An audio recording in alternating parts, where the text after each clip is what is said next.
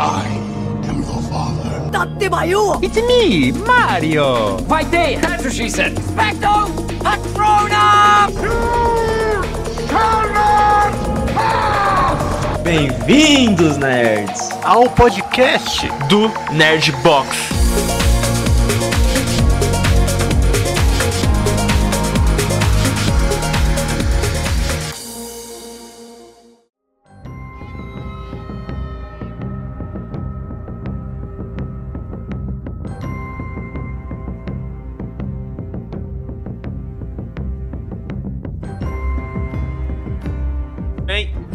Bem-vindos, nerds, ao podcast do Nerd Box. Aqui é o Pedro e Mandalorian é a nova esperança para Star Wars. E aí galera, aqui é o Márcio e tenho dito.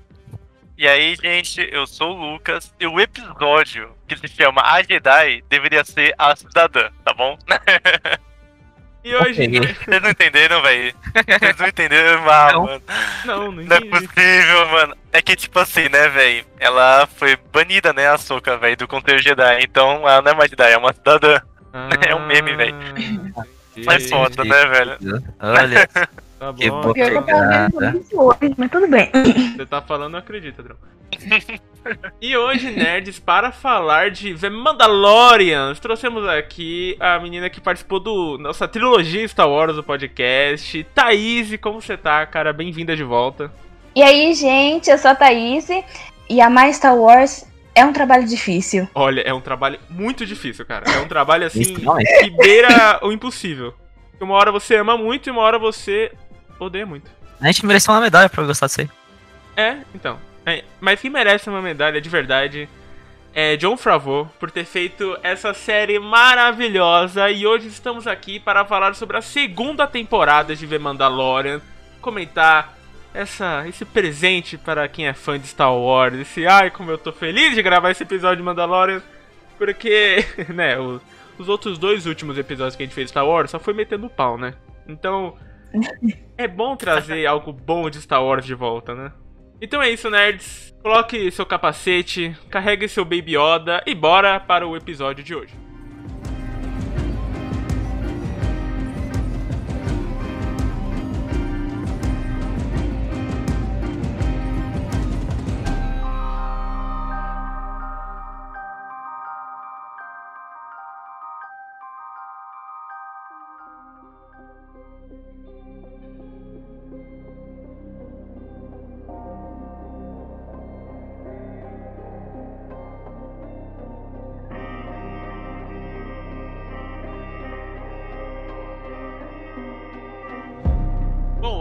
Mandalorian, a segunda temporada, chegou nesse ano de 2020. Na verdade, ano passado de 2020, então foi a luz no fim do túnel, se a gente pode dizer. E é bom que chegou essa temporada porque a gente tava com gosto amargo de Star Wars na boca por causa de episódio 9, de decisões horrorosas. De famílias. E a gente tem a noção que o Palpatine um dia transou na vida. Eu acho que é bom sempre relembrar disso. Existe. Não, não é bom lembrar, não, velho. A Quero gente, esquecer, obrigado. a gente tinha desistido de tudo já, né, velho, relacionado a Star Wars. Aí surgiu essa coisa linda. Olha, rapaz.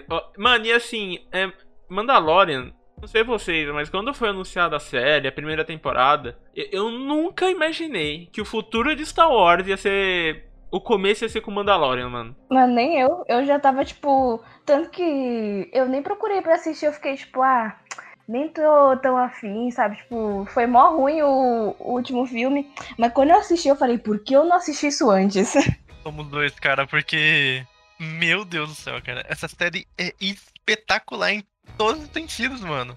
Não tem um episódio ruim, beleza, um ou outro lá, mas a maioria, a maioria, mano, não tem como. É, é, é tipo. É, é, um, é um corte de cena perfeito. Os caras vão direto porque, pro o que eles querem mostrar pra gente, sabe? Não tem enrolação. E isso eu acho muito bom. Não tem um episódio ruim, o outro lá, um mas ou outro, né? É. Um ou outro lá em Tatooine. a gente releva, né? Não, aí já, já vamos começar a discordar aqui já, então. Vamos começar a discordar logo no primeiro episódio. Não, não, não, não, não, não. Eu, eu gostei do primeiro episódio.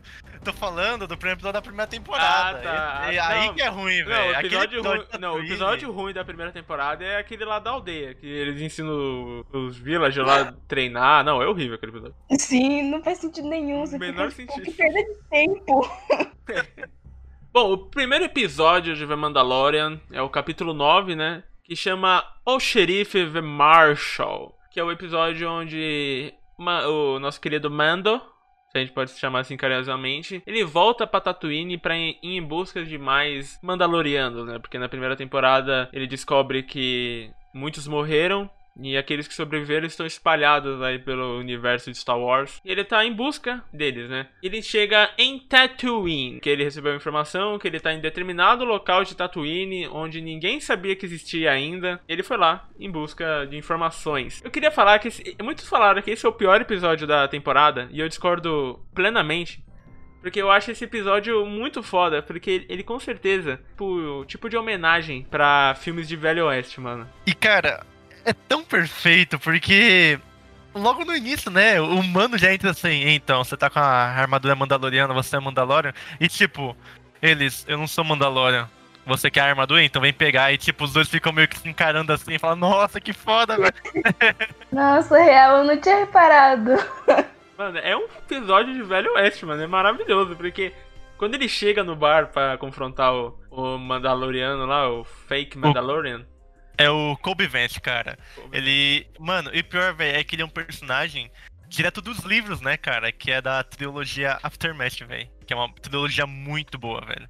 Ó, o Adrião, ele vai ficar dando essas curiosidades aí, porque ele é o mais fã de Star Wars aqui e ninguém tem paciência de ver o universo expandido, e é isso, tá? É, Que pede de Star Wars. é que pede Star Wars.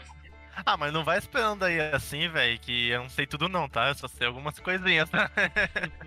Mas falando de Velho Oeste, mano, muita coisa no Mandalorian foi inspirada no Velho Oeste. A própria trilha sonora, mano, é muito Nossa, aqui no Velho Oeste. é demais, demais, demais. Maravilhosa. Pô, quando ele chega na vila lá de Tatooine, a música, tipo, todo o ambiente, sabe? Todas as pessoas olhando aquele, aquele, aquele estranho chegando, né? E o cara chega num bar em Tatooine. E, tipo, tem até aqueles vasos, tipo, que é- parece que é pra pessoa cuspir, sabe? Bem velho oeste mesmo. E, mano, sabe qual é o mais legal? É que, tipo assim, é, eu acho que toda, toda série envolve muito isso, Velho Oeste, como o Márcio disse, porque tem muita da mitologia, mitologia de Mandalorian, né, velho? Porque a, ma- a maioria dos Mandalorianos, né, já tem meio que uma pegada assim, não gosta de, de meio que simpatizar um com o outro, né? Porque é Mandaloriano, gosta de guerra, gosta de treta. E é muito legal porque mais pra frente, daí a gente comenta mais pra frente no episódio, né? Que é o episódio onde o Boba é, e o Mando se encontram com a Bocatã e aquela assistente dela, que eu esqueci o nome. Que tipo, é basicamente Velho Oeste aí, velho. Isso é muito legal. Não, é, é exatamente isso, mano. E a- o primeiro episódio é uma homenagem ao filme de Velho Oeste. Homem, Homem Sem Medo. É filmes do Clint Eastwood, principalmente. É, cara, eu, eu amei muito esse episódio. Muitos falam que é o pior. E eu, eu discordo. Tô aqui pra discordar. Eu acho ele muito legal, porque assim, ele fala... Ah, é, o Mandalorian vai cobrar o cara, né? Que eu esqueci já o nome deles. Kobe Vente. Obviamente, é isso aí. Ele vai cobrar, "Ah, já que você não é Mandalorian, então pode devolver a armadura, né? Ele falou: Não, eu só vou devolver a armadura se a gente terminar um serviço. E aí ele vai descobrir que ele vai ter que enfrentar um dragão, né? Aquela porra é um dragão, né? É, se eu não me engano, é, é, um, é, um, é um dragão, só que chama Crate, alguma coisa assim, velho. Mas é um dragão, basicamente. É Crate Dragon, alguma coisa assim, velho. É, ele descobre que vai ter que ir lá, né? Matar o. o dragão pra ele devolver a armadura pra ele, né? E assim, é um episódio muito simples. É isso que acontece. E a gente vai descobrindo também um pouquinho do passado do Kobe Vance, né? Como ele conseguiu a armadura de Mandalorian. E é bem legal. Eu achei muito show também. É um episódio bem simples, mas é, é isso que Mandalorian também traz, né? Episódios curtos. Curtos, né? Esse aqui tem quase uma hora, mas é. Mas é um episódio tipo de começo, meio e fim, sabe? Umas histórias fechadas que tem um segundo plano contando uma história principal, né? E eu acho que isso que é o mais. eu- é uma das coisas que eu mais gosto de Mandalorian. A maioria dos episódios funcionam assim, né? É um episódio ou outro que às vezes não termina, não é fechado no outro, né? Mas grande parte realmente tem as histórias fechadas já. É muito bom isso. Exatamente. E, e é muito legal também conhecer, né, novos personagens que vieram dos livros, né? Porque é mais, é, como posso dizer, adiciona muito mais sobre o universo expandido, sabe, do de Star Wars. O que, assim, a Disney tá começando a perceber que vale muito a pena fazer, um- contar um pouco mais da história do universo expandido, porque tem muita coisa, cara.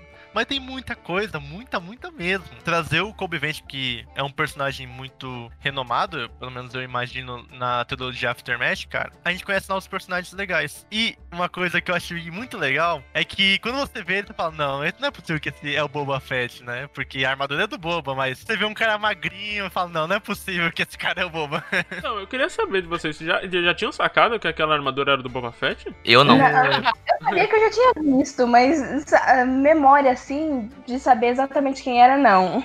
Cara, eu acho que eu só peguei um pouco por conta da anteninha do capacete, sabe? Que é- não é uma antena, mas é aquele que meio que uma mira, sabe? Que você levanta e abaixa.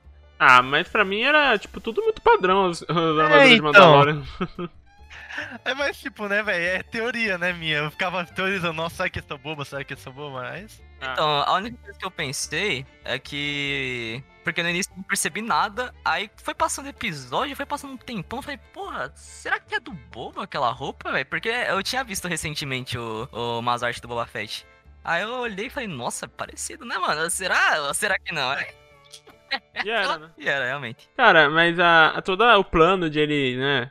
Olha, eu, sério, eu tô muito velho pra isso, porque eu não lembro nada de nome dos personagens, nada das criaturas. Então, sério, se eu falar bichinhos do deserto, vocês vão entender que é aqueles cara que, enfim, matou o tio do Luke, né? Depois que o Anakin foi lá, matou as mulheres, as crianças, todo mundo, né, velho? Povo da areia, né? Isso, povo Isso. da areia. É o povo da areia. Obrigado. Caraca, tô, tá ruim, mano. E com o povo da areia, né, eles começam a armar aquele plano pra matar o dragão, e é muito da hora. E assim, e a gente começa a ver que as séries de TV da Disney Plus tem um orçamento foda pra fazer, né? Coisa legal, né, mano? Caraca, porque aqui lá, lá é cena de filme. Putz, mano, pior que é muita verdade isso, porque, assim, na primeira temporada não tem, não tem, eu acho que ela não teve muito orçamento, né? Mas na segunda, cara, quando eles descobriram que The Mandalorian valia a pena continuar, porque tava dando muita grana, a- o primeiro episódio é realmente uma cena de filme. É muito lindo, cara. É toda a, cinemática, o ambiente, isso é muito, muito filme, sabe? Não, você não vê em qualquer série ou alguma coisa assim. E isso é muito legal, mano. Extremamente divertido. Fora que eu ri horrores com aquele episódio, mano. Ah, Aí leva o boizão vivo lá, né? Pro dragão comer. Aí o dragão vem e não come o boi, come ele. Muito bom. É umas piadas tão de tio assim, né? Mas é literalmente isso, é um humor fácil pra você dar risada. É, exatamente isso, cara. Sem falar que toda vez que o, o Mando tava pra se ferrar, assim, eu focava na cara do Baby Yoda e. Velho, que desgraça de boneco que tu olha e já começa a passar mal de fofura, mano. Você não consegue nenhum. Cara, qualquer coisa que o Baby Yoda faz, você fala, oh meu Deus do céu. Exatamente, mano. Eu achei que era, só, que era só eu, porque eu falei, não, ele é bonitinho. Mas conforme eu fui assistindo, eu tava, tipo, a qualquer momento a minha cabeça já tava pro lado, tipo, meu Deus, que negócio bonitinho. Quando a câmera foca no Baby Yoda, você. Você fala, pô, vai ficar tudo bem. Se a câmera foca nele, vai ficar tudo bem. Não, vai ficar tudo bem. Exatamente. Bicho verde, enrugado, pode ser tão fofo. Alguém me explica. Ai, cara, mas ele é muito fofo, desgraça de bicho fofo. Mas aí eles conseguem derrotar o, o dragão, né? É bem legal também a cena, né? Que eles, ele até acaba comendo o mando e o mando estoura ele dentro pra fora, né? Isso é muito foda, né, velho? Aí o cara devolve, né, a armadura pra ele, né? Que era o trato. Bem que o Mandalorian foi. O Mandalorian, Mando, Jinjarin, como você quiser falar. Ele foi bem cuzão, né? Porque a única forma de medida contra qualquer intruso pra aquela vila era aquela armadura, né? E, tipo, o cara tirou isso. Exato, ele ainda tava bem rígido com as regras dele no começo. É. É, Esse foi um capacete, né? Foda-se as regras. Mano, o pior é que eu gostei bastante da evolução dele. Eu também. Ele foi. Ele foi crescendo e vendo além da, da cultura dele o que ele tinha aprendido desde criança. E eu, eu acho que, tipo, o que mais teve. O que mais deixou ele, sabe, abandonar meio que essa cultura dele foi muito mais o paternalismo que ele tem, né, com o Baby Yoda, cara. E eu achei isso muito fofinho e bonitinho. Na que tava na hora dele perceber que a turminha dele já não valia mais de nada, né, velho? Legal, agora gostosinho de assistir, mano. Nem parece que tem quase uma hora, passa muito rápido. Nossa, é, é Star Wars com Velho Oeste. É, o que, que eu posso pedir mais, né? É, sem contar o final, né? Que é o que a gente tava pedindo. É verdade.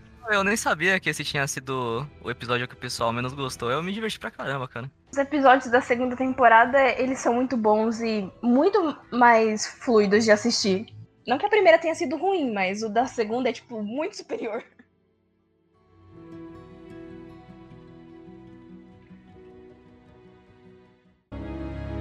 Are you a Jedi?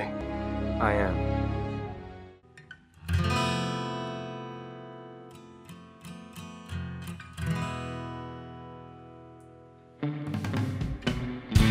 Agora a gente vai falar que pra mim é o pior episódio da temporada de longe. o Ah, episódio velho. que carinhosamente eu chamei de A Dona Sapa. Tem o mal dó dela, velho. Não, gente, perdão, mano. Esse episódio eu não tanco, mano. Tem o dó Pô, dela. mano. Não, Pô, mano, eu- eu- ah, mano, Bem, esse episódio é bom, velho. Eu, não eu é, gosto não é, não Eu é gosto, ele eu não gosto desse é. episódio, eu Adrião, gosto. mano, da onde surgiu aquelas X-Wing no final, Adrião? Me fala, Adrião. Tá quase chorando já. Esse episódio, eu revi ele, porque da primeira vez que eu tinha assistido, eu tinha até passado. Eu falei, não, beleza, ok. Aí eu fui rever, porque minha irmã tava, tava assistindo também. Aí eu falei, ah não, mas esse episódio é muito ruim, cara. Desculpa aí, velho. Olha, pra falar que ele não é totalmente ruim, a cena que o, o Mando tá conversando com as X-Wing lá pra dar o bip é muito engraçada. Pior que é muito mesmo, porque a Razor Crash ela não tem esse bip, né, velho? É, exatamente. Que foi o episódio que eu menos me diverti assistindo, mas eu ainda fiquei com modazinha da sapa, velho. Não, tudo bem. Não, é. Dó da, dó- dó da nossa sapa, mas é. Não. Mas por que você não gostou do episódio, nego? Ah, mano, eu achei ele muito desconexo com tudo, sabe? É, tipo, ok que são histórias fechadas, mas eu achei que ele extrapolou algumas coisinhas, tipo de Deus Ex Machina, sabe? Que as coisas têm que dar certo. Porque, mano, eles caíram no meio da neve do planeta. Parar pra pensar, o episódio inteiro o Mandalorian ficou, ah, como sair daqui, como sair daqui. E sendo que era só ele ligar o motor, tá ligado? Sendo que era só ele sair. Por que ele demorou tanto, sabe? Tipo, ele teve que uma aranha gigante aparecer pra ele começar a ligar o Razorcraft, pra ele sair de lá. Aquele final não tinha como eles saírem vivos de lá, velho. Então, Não, Eu acho que só serviu mesmo pra apresentar lá os pilotos lá da. é, não sei falar o nome da nave mais, gente. Hexwing. Exatamente. É, porque depois mais pra frente eles nomeiam lá. Caramba, qual é o nome da menina? Ah, não lembro também, mano. Ah, A, ah, Ei, ó. a menina do mando. é a que luta MMA, velho. Esqueci o nome dela. Ah, Caramba, como é o nome? A paraquedista. isso. Nossa, eu tô tentando lembrar o nome também, não lembro. Ele serviu só pra apresentar os caras que depois nomearam ela lá e deu um, um pico, né? Uma pontinha pra séries mais pra frente que, as- que a Disney vai fazer com os xerifes lá da República, esses negócios. Eu acho que foi literalmente só pra apresentar outro spin-off. Eu não sei, assim, eu, eu acho que esse episódio teve um pouquinho a mais também. Tipo, eu quero dizer que, por exemplo, é, esse episódio, se você for perceber, tem muito. Tem muita transmissão de, tipo, paternidade de pai pra filho ou de mãe pra filho. Porque a gente consegue ver isso bastante entre a, a sapa e os ovinhos dela, entre a aranha gigante e as aranhas.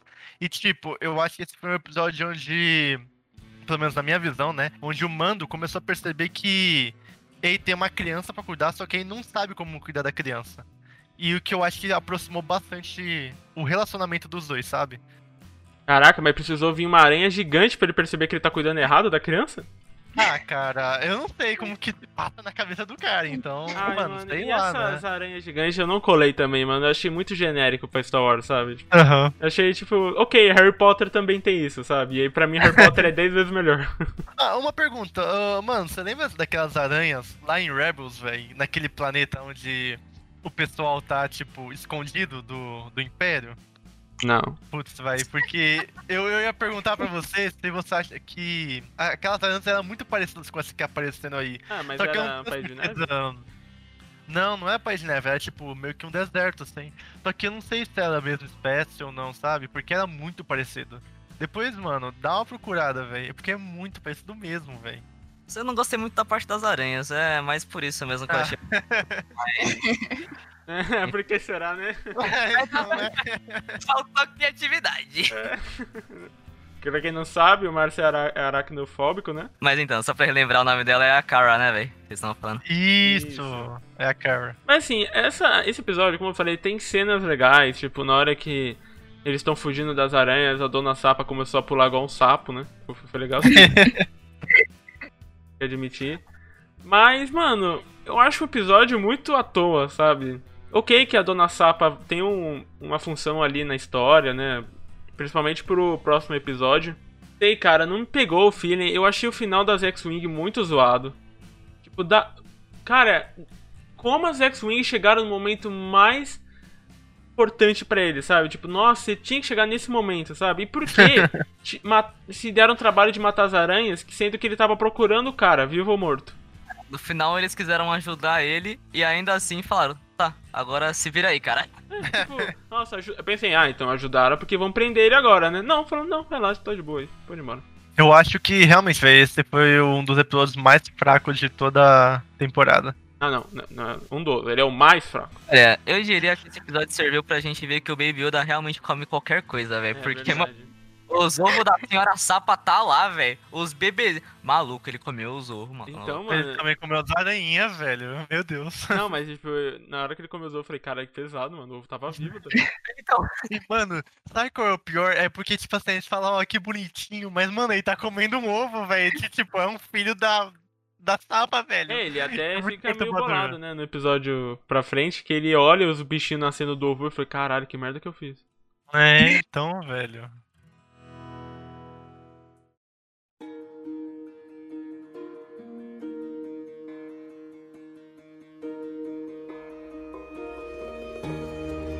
Aí sim, temos o episódio foda também, que é a herdeira, o capítulo 11 da série.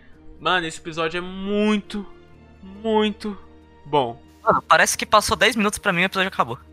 Sério, é, é exatamente isso. O pior que eu tô olhando aqui é, tipo, literalmente o segundo menor da série inteira. Então, só tem 36 minutos, cara, caraca. Legal, cara. Eu, eu adorei o ambiente daquele episódio, velho. O, o planeta que, ele, que eles pousam é algo mais atuário, né? Muito diferente. Putz, exatamente isso que eu ia falar, cara. É porque eles vão pousar lá, né, pra entregar a Dona Sapo pro seu sapo. e aí vão, eles passam naquele planeta meio como meio portuário, né? Nossa, é muito legal a ambientação, cara. Velho, sensacional. Isso que eu mais pago pau pra Mandalorian é que todo episódio é uma ambientação diferente. Uma hora a gente tá no deserto de areia, né? Outra hora a gente tá no deserto de neve, outra hora a gente tá num, é, um portuário todo sujo, sabe? Meio urbano também. É, é muito louco, cara. É, é sensacional. Eu, eu amo muito isso, mano. Porque o universo Star Wars, o mundo, né? É, é muito, é muito vasto, é muito cheio de alienígena, é muito cheio de no- outras arquiteturas. E é legal como o Mandalorian explora isso, né? Acho que é um dos Isso. pontos fortes de Mandalorian, velho. Se não o ponto mais forte pra mim, cara. Exatamente, mano. Acho que você falou tudo, cara, porque nos filmes não explorava muito isso, então o Mandalorian tá conseguindo explorar muito bem todo, todo esse vasto universo de planetas, né? E o melhor, conseguindo dar uma cara diferente pros planetas, né? Diferente dos filmes, assim, que. Sinceramente, os filmes eles eram meio genéricos, assim, com o planeta. Era muita É. vegetação. E eles tinham que apressar também, né? Não dava pra ver tanta coisa assim. Tinha que correr com a história. Não tinha nada muito diferente, algo tão divertido de se ver assim como algo que pudesse ser um pouco mais diferente como esse planeta aí que a gente viu nesse episódio. É. E cara, eu- uma coisa que eu acho muito legal é que no começo desse episódio, tipo, acho que é uns 5 minutos do episódio, é, eles chegam lá na cidade portuária, tipo, desembarcam da nave, e aí é, eles estão indo pra casa da Dona Sapa. E eles vêm uma, com uma moça, velho, com capuz e tudo, né? Aí, tipo, ele, ele olha assim, o mando olha, e depois ele para de olhar. E essa moça some. Eu, mano, eu juro que eu achei que poderia ser alguma Jedi, alguma usuária da força, porque, pô, mano, do nada tá lá e depois some. Eu falei, putz, o hype começou a aumentar aqui. Ah, eu acho que é um dos pontos legais, que apesar de ter uma, um vínculo grande com essa parte de Jedi, principalmente por causa do Grog, né, do Baby Yoda, mas ele também explora, tipo, vários outros pedaços do universo de Star Wars que vão muito além do, do Jedi e Siths.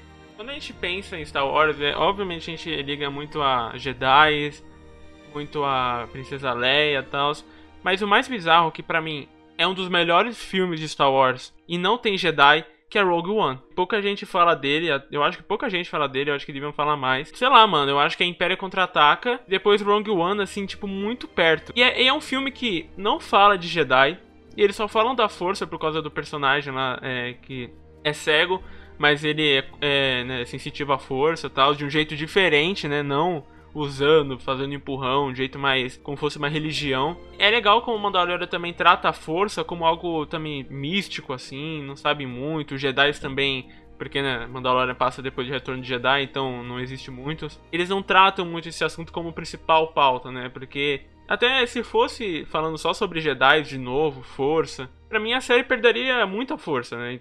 Ó, não, ó, trocadilho.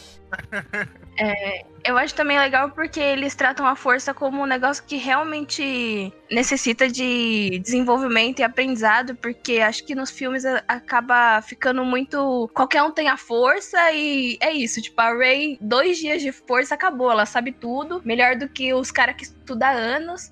E aqui a gente vê que o, o Baby Yoda fica cansado, leva trabalho, leva esforço. E, e não só isso, né?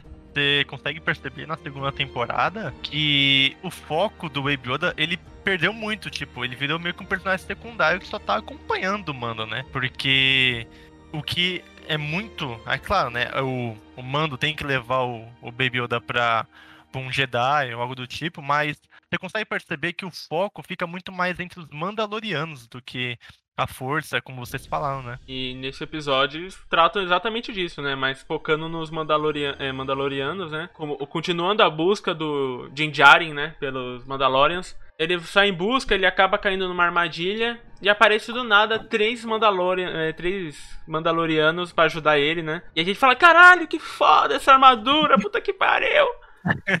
aí, aí, assim, do nada, é, eles tiram o capacete, né? Aí você fica, ué, então eles não são né, da ordem de Mandalor, né? Só que a gente descobre que sim, eles são. E aí que para mim tem uma das melhores coisas que a série apresentou pra gente, que trata que o, na verdade, o nosso mando, o Din Djarin, é um fanático pela religião dos Mandalores, né?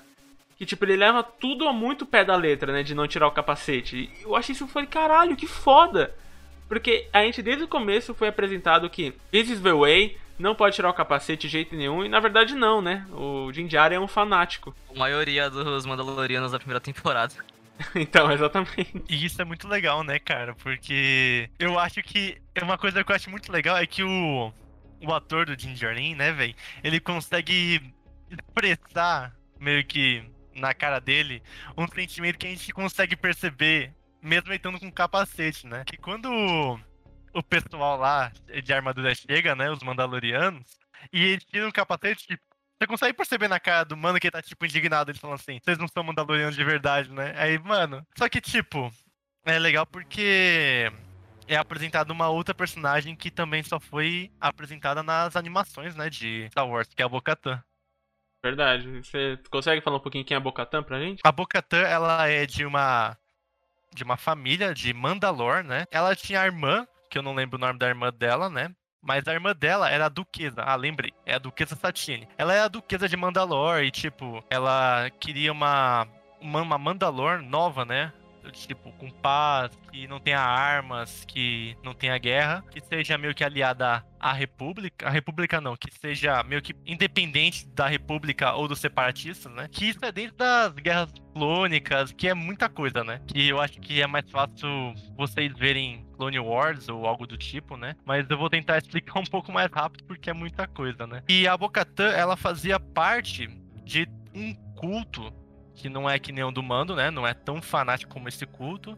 Vocês lembram o nome do culto? Pedro, você lembra? É o olho de alguma coisa, não é? Isso, o olho da morte, exatamente. Aí, o olho da morte era um culto onde os líderes queriam que as tradições de Mandalore voltassem ao normal, que a Duquesa Satine saísse do poder, e aí foi desenrolando a personagem, né? Até que chegou em Rebels, que é uma outra animação de Star Wars, onde ela acaba tomando o poder de Mandalore, né? Por conta de muitas coisas que acontecem durante a série, né? E ela acaba chegando aí como uma simplesmente a ex-líder de Mandalore, por conta de outra coisa também que é muito complicado falar, que é a que é o sabre de luz, né? Que não é o sabre de luz, que é o Dark Saber, né? Que atualmente tá como Moff Gideon, né? Então ela chega na série de Mandalore com o, o objetivo de tentar achar o Moff Gideon pra pegar de volta o Dark Saber.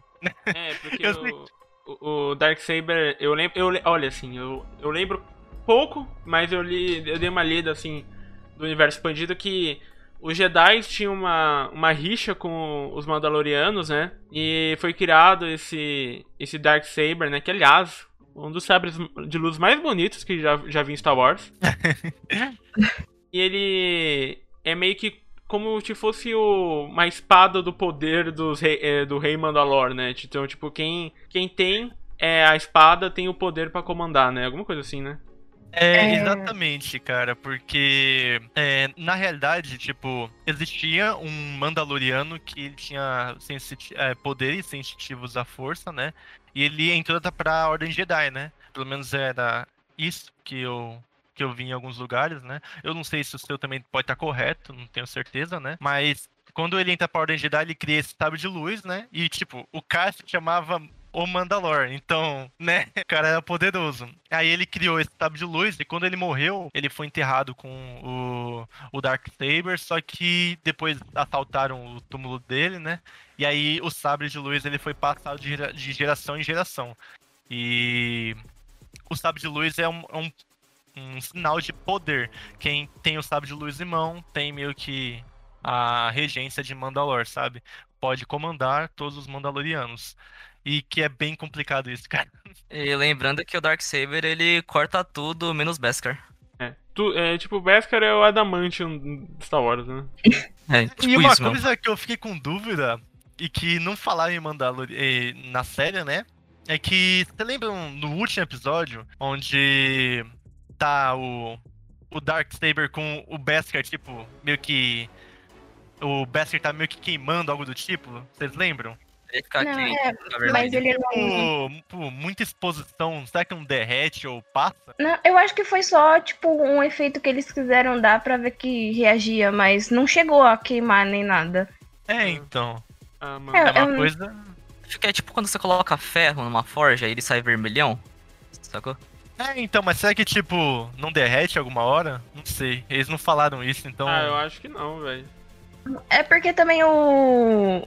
O Beskar, é- ele justamente foi criado pelos Mandalorianos quando eles guerreavam contra os Jedi. Porque eles melhorar, queriam melhorar, porque, obviamente, né, os Jedi eram muito superiores a, aos guerreiros normais. Então eles começaram a usar porque era tipo a única coisa que o sabre não atravessava. Mas aí, então, por causa desse Dark Saber, a Bo-Katan, ela fala, ó, eu vou te ajudar com o Grogo, né? Porque ele tinha achado o Mandalore. Ele, ela tinha falado, né? Que ela- ele tem que ficar com os Jedi, né? Uhum, exatamente. E então ela fala, ó, eu vou te ajudar a encontrar um Jedi, mas você vai me ajudar primeiro, né? Então eles vão lá pra aquela nave do Império. Aliás, eu achei isso muito legal de Mandalorian, que o Império não morreu completamente, né? Então tem os requisitos do Império, tem algumas bases assim. E eu achei isso muito da hora, cara. Eu acho que também ajudou um pouquinho a cagada que eles fizeram de surgir com a nova ordem do nada, né? Nossa. Porque a gente conseguiu ver que o Império ainda tinha alguns resquícios, mesmo que já não tivesse mais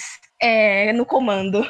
É, é, Eu, eu acho que o J.J. Abrams devia agradecer Mandalorian, porque ele tá explicando, Mandalorian tá explicando muita coisa que ele não explicou, né? Exatamente, mano.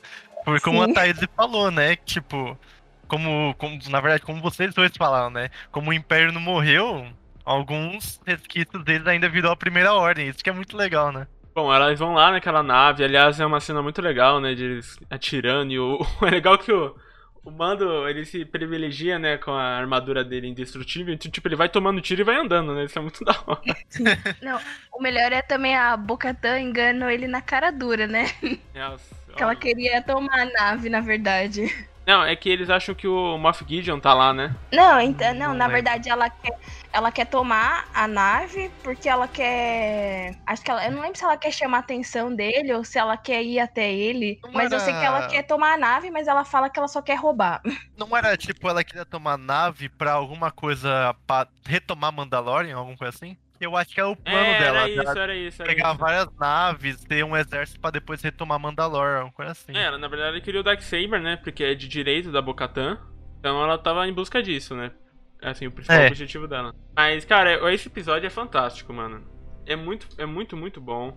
E quando eles conseguem recuperar a nave, aliás, né? É muito bizarro, assim, ver que aquele general, né? O cara realmente leva tudo ao pé da letra do Império mesmo. Ele, ele morreria pelo Império, né? Porque a gente via no, na trilogia clássica, principalmente. Império, assim, é um monte de bocó, né? Que tá dentro daquele lugar, né? Tipo, um monte de gente bundão, cagona. E é legal, entre muitas aspas, né? Um, um- pessoas sérias do Império, né? Tipo, o cara realmente era um vilão mesmo, né? E ele até matou os amigos pra se matar. E eles conseguem recuperar a nave, enfim. Aí a Bocatan, ela fala: Então é isso, eu vou te dar o nome da Jedi. Então você tem que ir atrás de Ahsoka Teno. Que ela vai te dar as respostas. Eu fui. "Ah!" Olha, né, velho? Aí eu parecia uma criança de 8 anos, eu comecei a bater perna, comecei a bater palma. Me arrepiei todo quando ela falou o nome dela, velho. Uh, rapaz. Sim, mano. Pior que é uma mancada, né? Que eles soltam essa e aí, tipo, o próximo episódio não é sobre isso. e aí você Nossa, fica desgra- exatamente. Caraca, é uma quebra de expectativa foda, né? Vai, caraca, agora eu vou ver a, a Soca, não. E esperando o tempo todo naquele episódio, velho. A Soca aparecer. E ela não aparecer. Eu falei, Ela não, não é não possível, não é possível. Eu não vou Falando que no final ia aparecer, mas não, de novo não.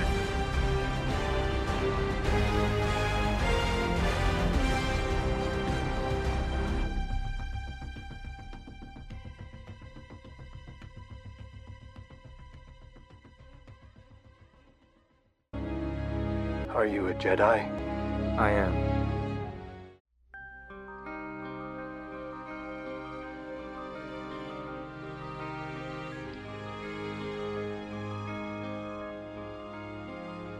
Mano, o capítulo 12, o episódio 4, O Cerco, né? Que ele volta pra aquela cidade da.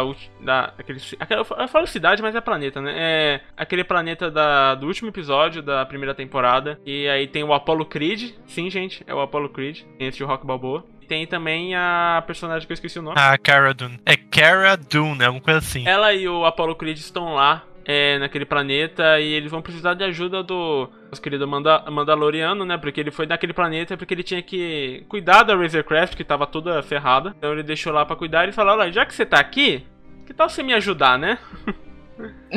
e ele foi ajudar os dois e é um episódio fantástico, cara. Que episódio incrível. Novamente, uma história de começo, meio e fim. Mas é, é saber trabalhar isso, né? E, e ter os personagens legais. A Cara Dune é muito da hora, interpretada pela Gina Carano. O Apollo Creed é. Porra, mano, que é o Griff Carga, né? Ficar falando só Apollo Creed, né? Porque É muito da hora, mano. Porque eles vão ter que invadir uma base remanescente do Império lá também. Só que eles acham que aquela base tá abandonada, só que não, né? Ela tá cheia de Stormtrooper. Eles vão ter que explodir aquela aquela, aquela base. E é legal, assim, que é uma sinopse muito simples, mas que eles conseguem deixar a aventura tão da hora, né, mano? É tão divertido. Principalmente porque a gente vê um personagem que apareceu no- na primeira temporada, né, velho? Que tinha sido colocado. Como é que é o nome daquela parada mesmo? Que fizeram com o Han Solo? Ah, ele. Carbonita, É né? bonita. Isso. Carbonita, tá cara aí na Carbonita, velho. Ele Ah, é voltou, verdade, mano. né? O cara do primeiro Mano. episódio. A Tudo cara bundão, velho. vê o bando. Tudo medroso, mano. Muito bom. Nossa, esse episódio é muito bom, cara. Esse personagem também é muito engraçado. Ah, tem também a cena do Baby Yoda roubando um biscoitinho lá, né, velho? Verdade. Baby Yoda foi pra escola, gente. Nossa. Mas que eu falo, mano, tá torcendo pro Baby Yoda usar força e tacar aquele moleque no teto. Não, mas você já sabia que o negócio ia dar merda? Porque você já sabia. Você vai deixar a criatura que todo mundo tá procurando na escola. Vai dar super certo. Vamos resolver como se nada tivesse acontecido e deix- deixar a criança ali. É, Os o, Mandalorianos servem pra guerra, né? Burro. o Mandalorian é Tipo, você é Mandaloriano, ó, é igualmente ser um péssimo pai. Brincadeira, o Mando é um bom pai pro Baby Yoda, mas ele tem seus defeitos. Quando eles vão invadir aquela base, é muito da hora que os caras estão lá na frente da base e falam, como a gente vai entrar? Tá trancado aqui. Aí o, o Mando fala, só um minuto então. Aí ele só vê os corpinhos do Stormtrooper caindo. e daí, né, que eles vão entrar na base e tal, e eles, e eles cobrem umas coisas bem importantes, né, pra série, que principalmente aquela questão da clonagem, né? Exatamente. mano. Exatamente. O que é muito foda, porque tem teorias que dizem que naquela cena onde eles entram no, no- naquele beck, naquela sala onde tá monte de coisa clonada, tem que é uma teoria falando que um deles, eles estavam clonando o Snoke, cara. Então, assim, claro, é- eu acho que é difícil, mas talvez seja meio que um começo, algo de um plano do Palpatine já ordenando tudo de trás. Eu acho isso bem legal, sabe? Fala, não fala esse nome três vezes que ele aparece, né? Na verdade, é uma das teorias também de que é por isso que o, o Grog é tão importante, que talvez ele seja um clone, né? É, então, é isso que eu Uhum. entendi também, né? Que talvez o, o Baby Yoda seja um clone, né, do Yoda. É isso que eu entendi, pelo menos, né? Não, Não, é- cara, não, eu Não? acho que não. Eu acho que não, porque eles contam depois que o Baby Yoda aí tava quando o Anakin Ah, entrou é, verdade, verdade. Então ele, ele só fugiu com alguém lá, entendeu? Eu acho que o que acontece é que eles precisam do sangue do Baby Yoda pra fazer os clones, para que os clones também tenham estejam sensitivos à força, entendeu? Tipo o Snoke. Os Não, midi-chlorians, então- os midi-chlorians. Exatamente, porque o, Não! o Snoke. Mano, porque o Snoke talvez seja um clone, entendeu? Não, não, não, não, não, os midi-chlorians não. É. Não, eu...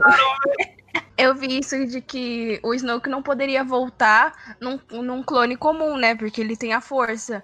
E aí o trabalho dele sempre foi tentar resolver pra fazer um clone que seja sensitivo, porque até, a- até o momento ninguém tinha conseguido. Pô, mas alguma coisa estranha com o Baby Yoda já tinha, desde antes do, do Império tomar a força, né? a- o poder. Ele era mantido em segredo pela Ordem, mano. Pela Ordem Jedi. O Yoda fez um filho e ninguém falou que queria contar pra ele. Ah, então o Yoda falou, ó, não conta não. Ah, eu- velho. contar. Eu acho que eu prefiro que, que seja um clone mesmo, porque já não basta a gente imaginar o Palpatine fazendo coisas, agora o Yoda também, minha gente. Não dá. Mano, mas uma coisa que eu fico pensando é que, tipo assim, como será que o Baby Yoda conseguiu escapar quando o Anakin entrou lá na, no, na Ordem Jedi e tudo mais? Alguém teve que ajudar ele, então quem será que ajudou ele? Será que. Foi a soca? Mano, o pior é que eu acho que não foi a Soca. Algumas pessoas dizem que foi aquela é, bibliotecária, sabe? Não. Uhum. Mas como ele tava sendo mantido em segredo pela Ordem Jedi, velho, será que ele não tava em um outro lugar? Então, dizem que a bibliotecária que trabalhava lá, né, que eu esqueci o nome dela, mas é, falam que ela também tinha o acesso aos às coisas mais difíceis dos Jedi, que são mais, é, como posso dizer, Credenciais? isso, confiden- confidenciais. Então acho que ela tinha um acesso. Então falam que foi ela que ajudou o Baby Yoda a escapar por conta da quantidade de midi-chlorians que ele tinha, sabe? Ai, mano, deixa essa merda de lado, gente, pelo amor de Deus. A gente finge que é só sensitiva à força. Esquece Ah, é. o Clarence. Caraca, caça essa merda, mano. Olha, eu, eu, eu admito que no episódio que a gente falou dos prequels, eu, eu, eu assim, eu me empolguei muito, né? Eu, eu tava escutando de novo, eu tava muito puto aquele episódio. Eu- olha, assim, pessoas que estavam envolvidas, perdão, não foi, do, não foi de coração. Talvez tenha sido um pouco, mas no quesito, assim, eu fiquei muito puto porque esse negócio me dá um ranço de lembrar do Midichlorian, que é uma merda tão gigante. E tem gente que acha isso tão foda, eu acho isso uma merda inacreditável. Porque tira toda aquela questão da. É, aquela questão da força ser algo místico, né? Ser além da nossa compreensão. Pra colocar número, ah, você. Pra virar Dragon Ball, praticamente, né? É, se torna algo mais científico, né, cara? Então, Sim. eu acho que também perde um pouco desse negócio místico, como você falou, né? É, é, sei lá, esse negócio de clone tem. Assim, espero que não mexam isso. Mas tem tudo pra dar merda, né? Então, por favor, não toquem em clones, que clone sempre dá merda. É, é um episódio muito divertido, cara. É uma aventura muito legal, né? Porque enquanto isso, depois que o. O Mando sabe que o, Baby Yoda realmente tá bem em perigo também, ele volta pra buscar ele, né? E, Exato. e a gente vai vendo a, a Kara, o Griff e aquele ajudante que eu esqueci o nome, lutando, né? Fugindo contra do Império com aquela. com aquele tanque, né? Tipo um tanque aquilo lá, né? Isso. Que Exatamente. tanque, maluco. O armamento daquele. Meu patrão? Que é aquilo? Caraca, mas é muito da hora aquela cena que eles estão fugindo assim no penhasco, né? E vai caindo pedra, vai passando os Stormtroopers de motocicleta, versão Star Wars. É, bom, é muito legal, cara. É muito divertido. Mano, é uma cena de. Não diria de corrida, mas é uma cena de carro e de motocicleta. Perseguição, né? Isso, de perseguição que é muito foda. Os barulhos da, das motocas, velho. Eu não lembro o nome certo daquele, daquele veículo lá, mas é muito foda. E, É das mano, bikes, não é? é daquelas bikes, mas eu, Eu é, acho que eles mano. falam bikes, alguma coisa. Motobike, alguma coisa assim, não é? Mas quando você começa a ouvir o barulho da, das naves, mano, você fala, putz, já era. Ai, cara, mas é muito da hora, mano. Porque aí começa a chegar as TIE Fighters, né? É o nome daquelas naves do Império? Eu esqueci o nome. Hum, Não, eu, eu. Nossa, mano, eu esqueci o nome agora. Caralho. Caraca, Google, nos Caçatai, é. Caçatai, Caçatai, Caçatai. TIE? É, Caçatai. É isso mesmo. Ah, é? Aí chega três Caçatai, né, mano? Pra estudar Ah, aquele é, tanquezinho lá, Caçatai. mano. Caça Estelar Pesado, exatamente. Caraca, tem, tem um site que é categorias classes de naves do Império Galáctico. Puta que eu pariu, mano. Caraca, ok. ok, os caçatais eles começam a chegar, né? E começam a ficar apertado pro trio. Aí, mano, a Razorcraft é uma nave foda, né, cara? A gente tem que bater palma aqui, porque é uma nave linda, mano. E Star Wars é muito marcante por causa de naves, droids.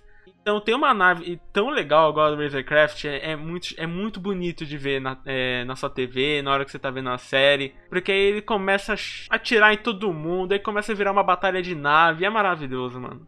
Bonita pra caramba, meu patrão.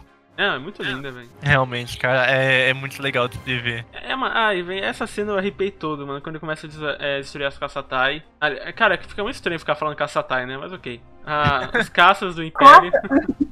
é, os caças do Império, os caças. É, Pô, é, é cena de filme, cara. Isso que eu me impressiona. É cena de filme aquilo lá, ele destruindo, ele fazendo aquelas manobras, é, ele desligando o motor e a nave caindo de volta, e depois atirando de novo. Porra. É, Dá uma nostalgia também, né? Tipo, porque lembra dos filmes muito, né? Porque tem muita perseguição nos filmes. Exatamente, cara. É, é, é lembrar da época que eu, eu arrepiava com Star Wars, mano. Mano, parece que o John Favreau conseguiu pegar tudo que era de bom de Star Wars, velho, e juntou tudo em Mandalorian, né, velho? Aliás, esse cara é Midas, né, mano? O cara tocou em Homem de Ferro e virou MCU. E o cara tocou em Mandalorian e virou, né? A nova fase É? de Star Wars, né? Então, velho. Deus, velho. Deus. Que diretor sensacional, cara. Não, Ele é, ele incrível. É assim, é muito legal, mano. E depois a gente também vê o Baby Yoda vomitando, que até vomitando aquela porra fofa. E... É, é incrível, cara. Legal, o mais legal foi um bando limpando, velho. Aí só pega um paninho e passa assim e já era, velho. pega a capa dele? Não sei se foi a capa ou se foi um paninho, velho. Não lembro. Não lembro. Cara, Mas é muito é muito engraçado. fofo. Limpa de qualquer jeito e deixa o menino vomitado lá, né? Exatamente. É um ótimo pai. Que aí depois que termina, chegando no fim do episódio, né, eles mostram que o Moff Gideon tava monitorando aquela área também e tinham colocado um fala, um, Sinalizador. é, um sinalizador na Razorcraft sem o Mando saber. Então a gente descobre que no final das contas, o nosso querido Mando está sendo rastreado agora, né? Exatamente.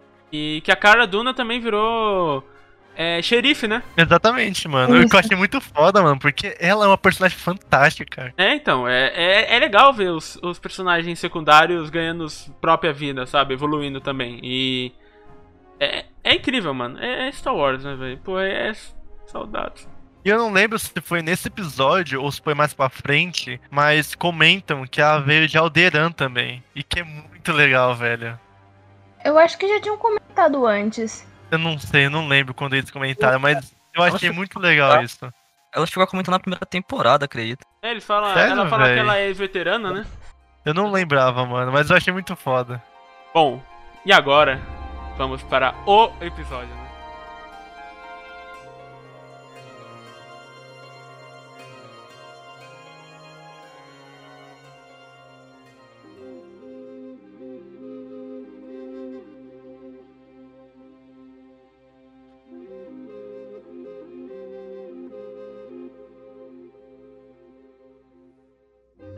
Mandalorian, episódio 5, capítulo 13, é o episódio que a gente vai falar agora, que se chama The Jedi, a Jedi. Ai, ai. Esse começo de episódio. Eu achei que ele ia demorar um pouquinho mais pra jogar já a soca assim, né, véi?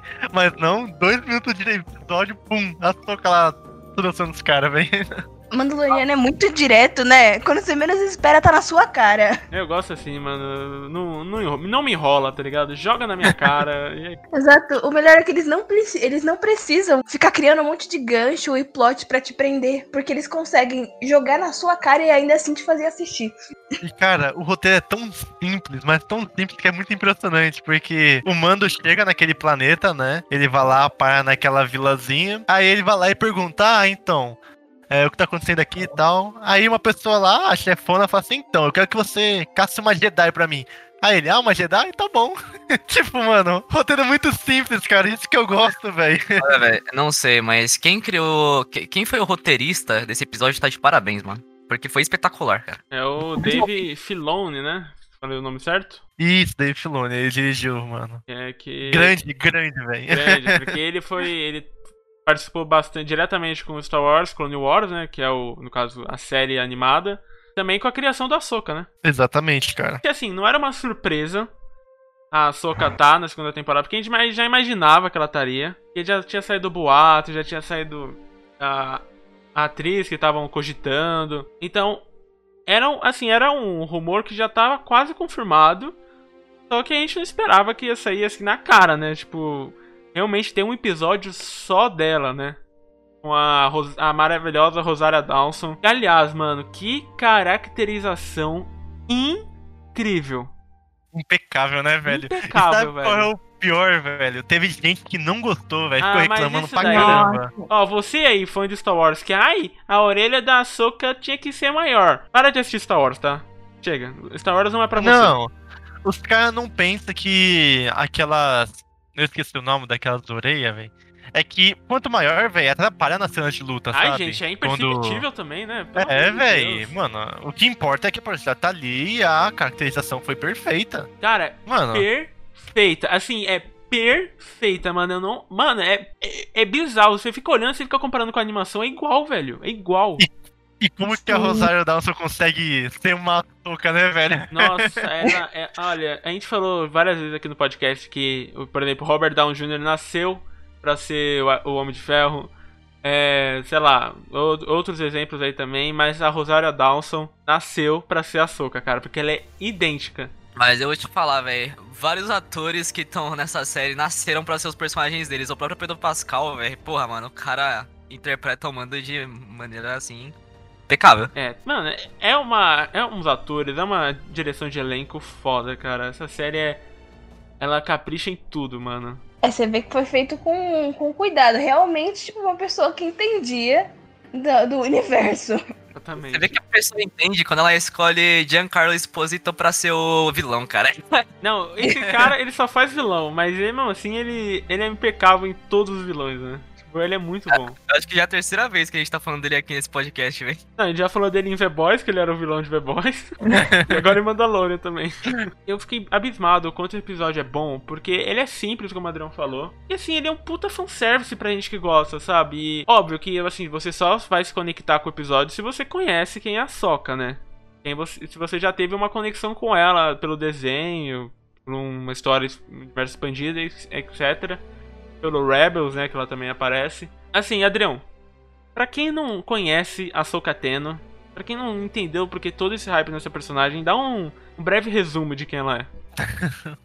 Difícil, cara, é difícil, mas basicamente a Asuka ela foi uma personagem introduzida em um filme de animação, né? Que é chama é um filme de- do Clone Wars, cara. É logo o início das Guerras Clônicas. Um filme muito legal porque ele é bem antigo, sabe? É- Não diria bem antigo, mas é dos anos 2000 e pouco, sabe? E aí ela foi introduzida como uma Padawan do Anakin. Depois, ao longo da, da animação Clone Wars, ela foi se afeiçoando com Anakin e tal, como mestre aprendiz e tal. Então ela foi crescendo nas artes Jedi e tudo mais. Então eu não vou dar muito spoiler sobre Clone Wars, né? Que aí deixa vocês verem mesmo, né? Depois disso, ela acaba enfrentando algumas coisas dentro da, da temporada final de Clone Wars. E aí ela reaparece em Rebels, né? Como uma possível esperança né, pra rebelião, né? Ela é meio que ajuda com informações secretas da rebelião. Mas basicamente é isso. A Soka, ela é uma personagem super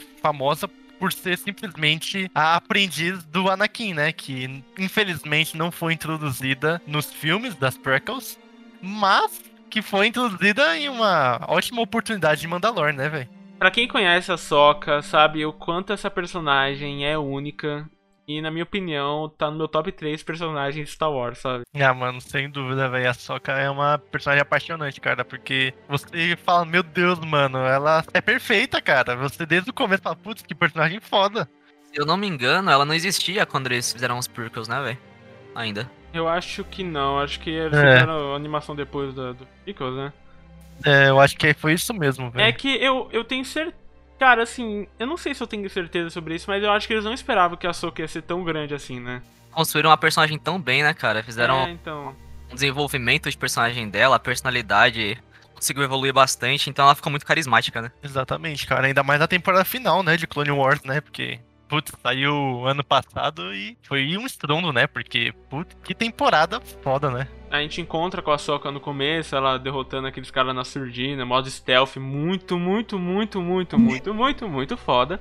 Eu falar isso porque, mano, Jedi é isso, né, cara? Jedi não vai sair na mão com todo mundo, né? Os caras têm que criar uma estratégia de ser stealth, isso. Ai, cara, obrigado, John Favreau, por ter feito essa série, cara, maravilhosa. Quando você vê ela, tipo, naquele fundo totalmente escuro e só o sabre branco, você fala, caramba, meu coração.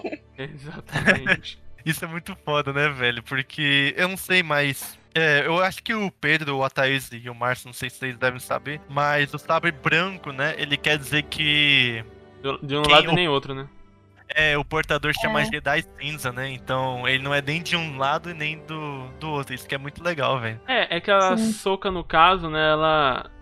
Ela não é Jedi, né? A gente fala, É. tipo, o nome do episódio chama Jedi, mas a Soca não é Jedi, né? Exatamente. Porque isso que pra mim é o ápice do porque a Soca é uma das melhores personagens de Star Wars. Porque ela vê que a Ordem Jedi é tão quebrada quanto o lado. O lado escuro da força, né? O lado ruim. Ela não concorda com várias coisas, né? A gente não vai entrar em detalhes porque eu acho que vocês têm que assistir.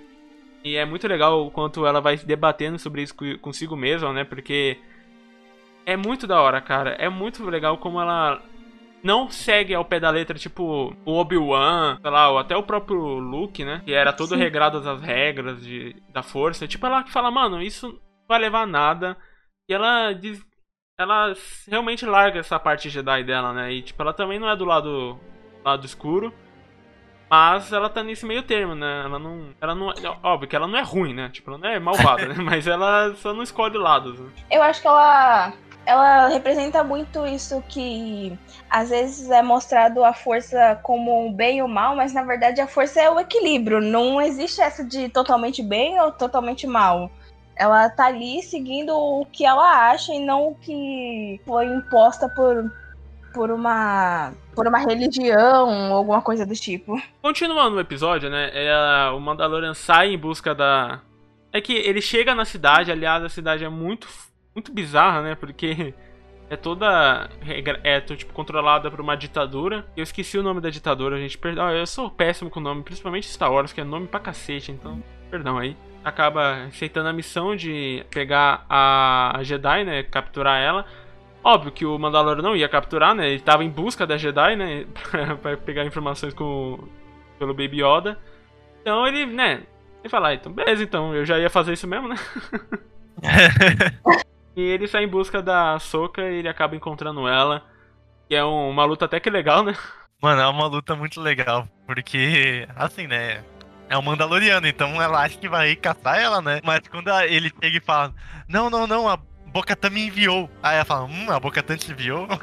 Aí depois ela fala: Então acho que foi por causa daquilo, né? Aí a câmera foca no Baby Yoda, velho. Muito legal, né, velho? Porque ela conhece o Yoda, então ela deve saber que é aquela da mesma espécie, né? E isso que é legal porque ela mesma cita que ela teve um mestre que tinha as mesmas características da espécie. Rapaz, o quanto eu arrepiei nessa hora. Mano, muito foda, velho. Nossa senhora. Referência ao Yoda me deixa como, maluco? Nosso coração esquentado. Oi, ela cita também o Anakin, né? É, ela cita porque ela tava falando que ela não pode treinar o Baby Yoda por causa que ela já viu até os mais fortes mestres Jedi se corromperem e, mano, era óbvio que ela tava falando da Anakin. Ah, óbvio que ela também tá citando o Anakin do desenho, né? Porque o dos filmes é uma pamonha, né? Então, é, exatamente. ela decide, né, treinar o Baby Yoda. E ela revela pra gente que, na verdade, o Baby Yoda tem um nome, né? Ela chama. Ele chama Grogu. É tão bonitinho quando ele chama Grogu ele responde, né, cara? Mano, Grogu, ele. Ah, velho, não aguenta. Eu também não, mano. É, E, que a cara- gente descobre o passado dele também, velho. E a gente descobre que ele é velho pra caramba. E muito legal que o nome Grogu, mano, combinou muito com o personagem. E, mano, eles vão tre ela até treina ele um pouco, né? Eles fazem aquela posição Je- Jedi, né? De conchinha, assim. Tentam meditar. O, o Baby Yoda, eu não lembro se ele flutua. Acho que ele não flutua, não, né? Não, É acho que não, cara. episódio, né? Só no outro episódio. Isso, isso. Ah, mas eu acho esse episódio show da bola, cara. E aí, né, ele, ela, eles decidem né, soltar aquela vila da, da ditadura que tava imposta. Então, Ah, então, eu lembrei o nome da, da ditadora. Chama Ah. Elsbeth. Elsbeth. Elsbeth, exatamente. Já esqueci o nome dela, mas é isso daí. Aí eles decidem tirar aquela vila daquela ditadura e tal. É uma, é uma luta muito legal, né? Aliás, eu acho. Eu, quando eu vi esse episódio, eu falei, caraca. Óbvio que todo mundo ia gostar pela soca e tal. Mas eu falei, caraca, eu acho que o Márcio vai gostar muito. Porque é um episódio muito estética medieval, mano. E não só medieval, né, cara? Tem muito também meio que samurai junto, né, É, velho? sim. É, é- é espetacular ainda mais por conta do, da luta final, velho. Das lutas finais. Que, cara, que coreografia sensacional aquela. A, a soca subindo pelos telhados, né? Demais, velho. Não só dela, como a luta do Mando. É, derrotando geral. E a- aquela luta final do Mando com o cara Full Velho Oeste, mano, pra ver quem tinha primeiro. Puta, cara, muito bom, muito E o mais legal é a conversa deles, né? Tipo, ah, quem será que vai ganhar lá do outro lado, hein?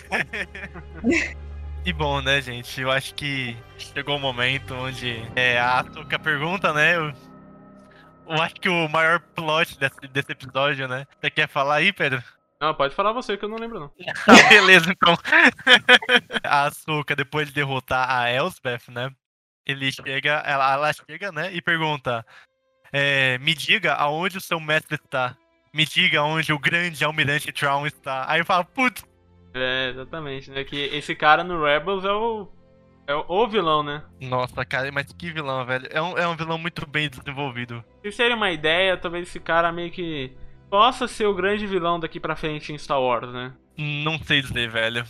Não sei dizer, mas com certeza da série da Soca vai ser. Ah, mano, eu, eu acho que a série da Soca vai ser ela buscando o Tron, porque eu não acho que ela jogaria assim à toa, sabe, o nome dele, porque é um nome muito grande dentro do universo expandido de Star Wars, né? E a série da Soca vai ser também desenvolvida pelo John Favreau e pelo Dave Filoni. Então, eu, eu acredito que seja mesmo ela buscando o Tron e, consequentemente, o Ezra também, né? Porque ele tá junto com o Tron. Será que o Ezra vai aparecer então na série da Soca? Não sei, velho. Fica aí a dúvida, né? Eu falo, mano, o Mandalorian é literalmente, eles falam assim, tá bom, a gente tem uma trama, mas vamos jogar tudo que a gente pode sobre o resto do universo pra gente poder expandir depois. Exatamente. E, e eu achei isso muito legal, né? Porque, pô, pra quem não conhece Star Wars, Mandaloriano tá sendo uma série de introdução pra todo mundo, porque é, o John Favreau consegue. tá conseguindo mostrar, tipo, explicar tudo. Tudo que ele consegue explicar, ele quer explicar desde o começo. Você pode ver que eles explicam o que é o Dark Saber toda hora. Isso é muito legal pra quem não conhece Star Wars, porque faz com que vamos ver os outros os filmes, as animações, isso é bem legal. Não, o legal é que, apesar dele jogar é, essas partes pra outras séries e futuras séries e as que já tem, eles ainda conseguem manter, tipo, uma trama principal sem tirar o foco. Então você consegue assistir de boa, tudo ainda consegue ver o resto do universo. Ah, né? Exatamente. Exatamente isso. Porque nada é à toa, né? Porque se se tivesse jogado só o nome do General Trolls lá, é tipo, nada, assim, não teria muita. Muito porquê, né? Mas ser a Ahsoka que tá perguntando, ser a. a né, a Padawan dele, se a gente pode dizer, a, a aprendiz dele sendo derrotada, sabendo que a Ahsoka tem todo esse histórico em Rebels e ele. Esse vilão tem todo o seu sua importância naquele naquela série e ser canônico. Então, assim, é tudo se complementa, né? Então, é saber como fazer o fanservice direito, né? Saber que o fanservice tem que ter uma função na história, né? É histórico para Star Wars, histórico, histórico. Ter a Ahsoka tendo em live action foi um sonho para quem é fã. É, porra, incrível, né? Incrível. E assim, é como eu acho que o Adrião citou aqui, perdão se eu estiver errado, que muita gente não tinha contato com Star Wars. E foi ter o primeiro contato com Mandalorian, né, cara? Minha irmã, ela tipo, assistiu pouquíssimos filmes de Star Wars. Ela nunca foi muito fã igual eu. E ela se amarrou em Mandalorian, se amarrou, velho, amou. Então, é, é realmente. Essa série vai ditar o futuro de Star Wars pra, daqui pra frente, mano. Porque que ela tá resgatando de fãs e trazendo novos fãs, não tá, não tá escrito, velho. Mano, não tenha dúvidas de que tudo aquilo que foi anunciado de Star Wars pro futuro foi graças a essa série, velho. Não, sem dúvida, velho. Sem Sem dúvida dúvida. nenhuma, velho.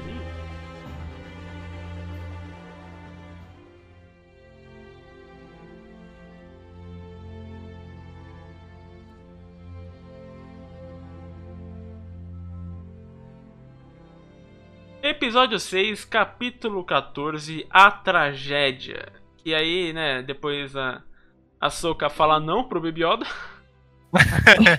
É, Ela fala que ele precisa de realmente de um Jedi de verdade, né, para treinar ele. E que ele poderia chamar um Jedi indo para determinado local e usando a força, né? E daí o Mandalorian, o, Manda, o Mando vai com o Baby Yoda, com o Grogu, né? E tem uma e tem um episódio assim que é muito da hora, né? Porque é o episódio inteiro o, o Baby Yoda se concentrando na força. Aliás, que incrível quando ele se conecta, né? E sai aquele, raio azul, né? E tipo, mostrando realmente o poder da força, cara. É muito louco. Cara, esse episódio pra mim foi uma explosão, assim, foi um minding blow no grande parte dele, velho.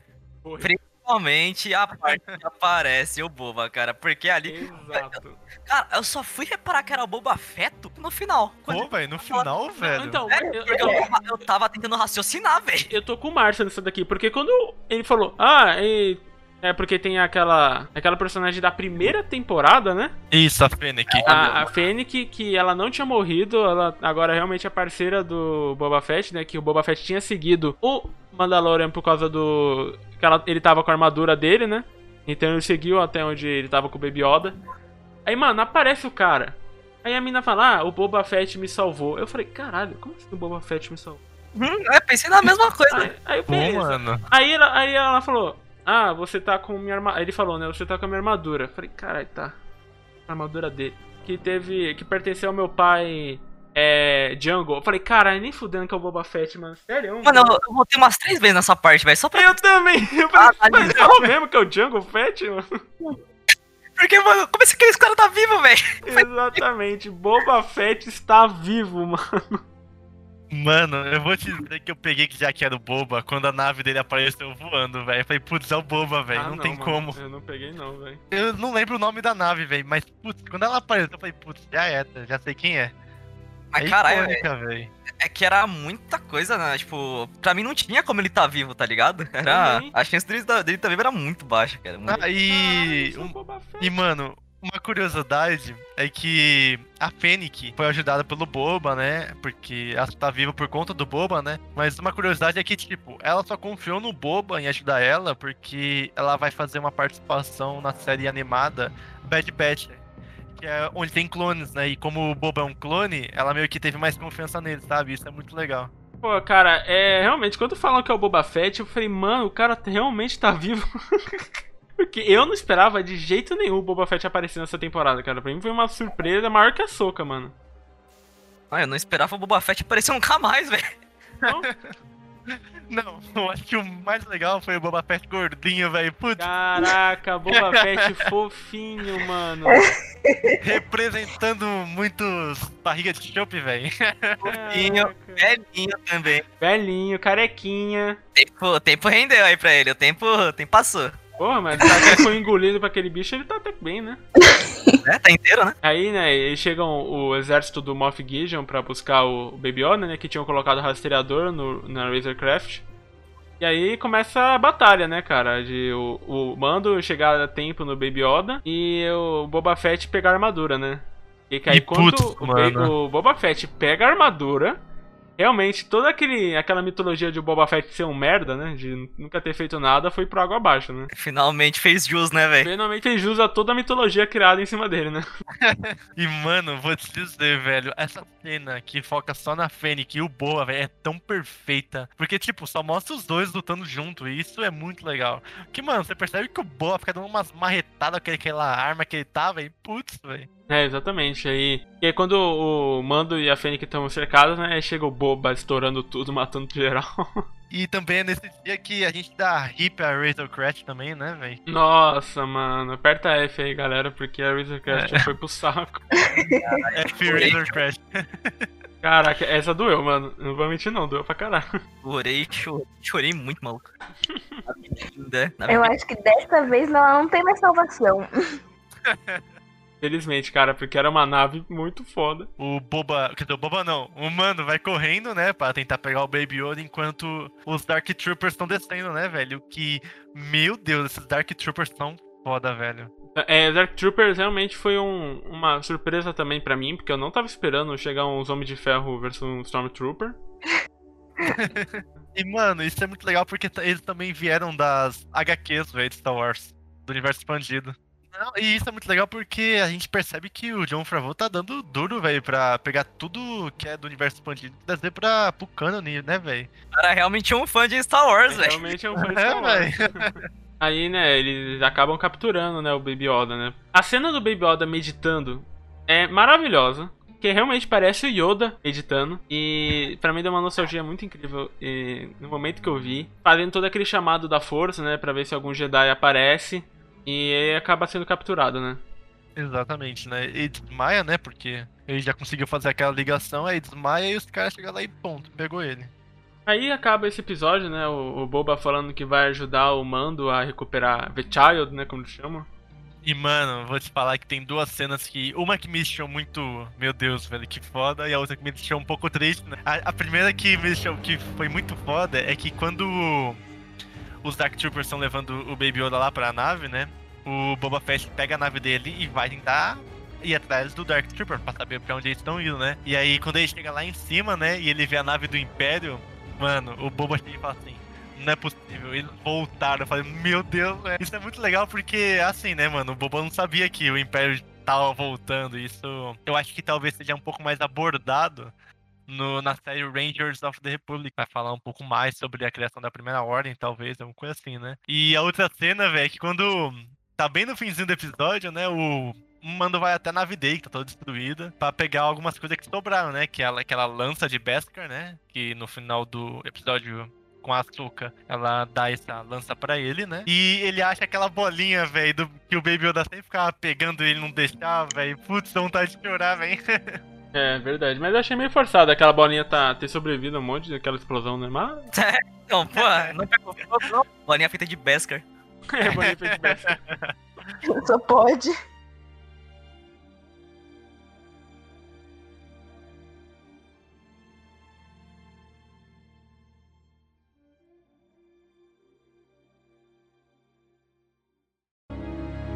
Are you a Jedi? I am.